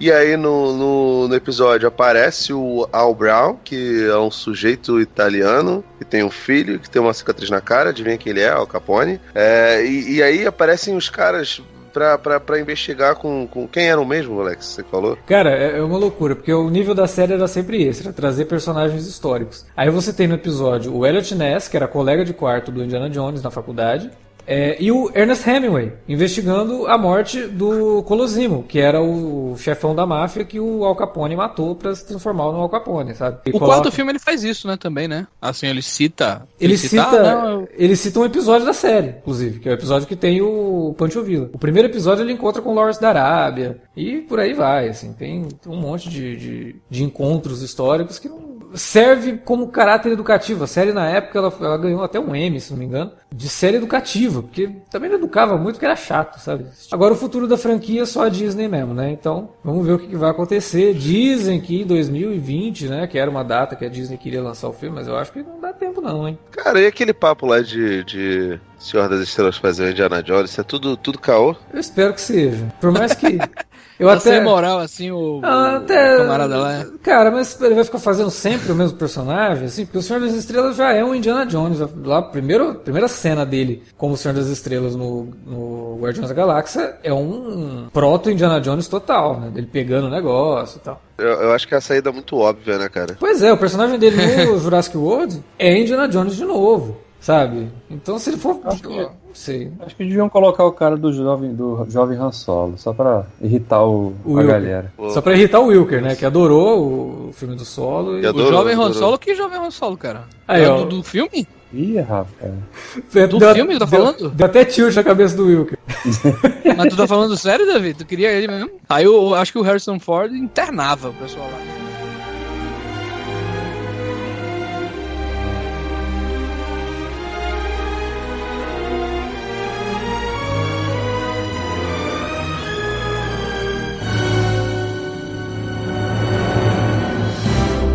Bom, era isso então que tínhamos para falar, muita coisa para falar sobre Indiana Jones e a gente joga agora para vocês aí que nos ouviram durante esses, sei lá, quanto tempo ficou esse podcast, tá gigante. Vai dar trabalho para editar, mas eu acho que vai valer a pena. Falem pra gente o que vocês acham de Indiana Jones, o que vocês esperam do futuro da franquia. Será que um quinto filme é uma boa ideia ainda? Comenta aí na área de comentários ou manda um e-mail pra gente para alertavermelho@cinealerta.com.br. Estamos também nas redes sociais, facebook.com.br cinealerta ou arroba cinealerta no Twitter. Utilize as redes para conversar com a gente e dar dicas, sugestões. A gente está sempre lá para responder. Beleza? Semana que vem tem alerta de spoiler do filme mais esperado do ano, só que não, que é o filme do Venom, né? Então vocês já imaginam aí que Ai, não sei nem o que imaginar. Meu Deus, já, já é o filme do Venom que vai Já, estrear já? Já é o filme do Caramba. Venom. Então é isso. Tomara que a gente volte aqui pra falar bem do filme. Eu não quero ter que gastar pra assistir um filme ruim, mas não sei se vai ser. é isso, gente. Até a próxima. Até o próximo Alerta Vermelho. Até o próximo podcast. Muito obrigado pela audiência de vocês. Valeu.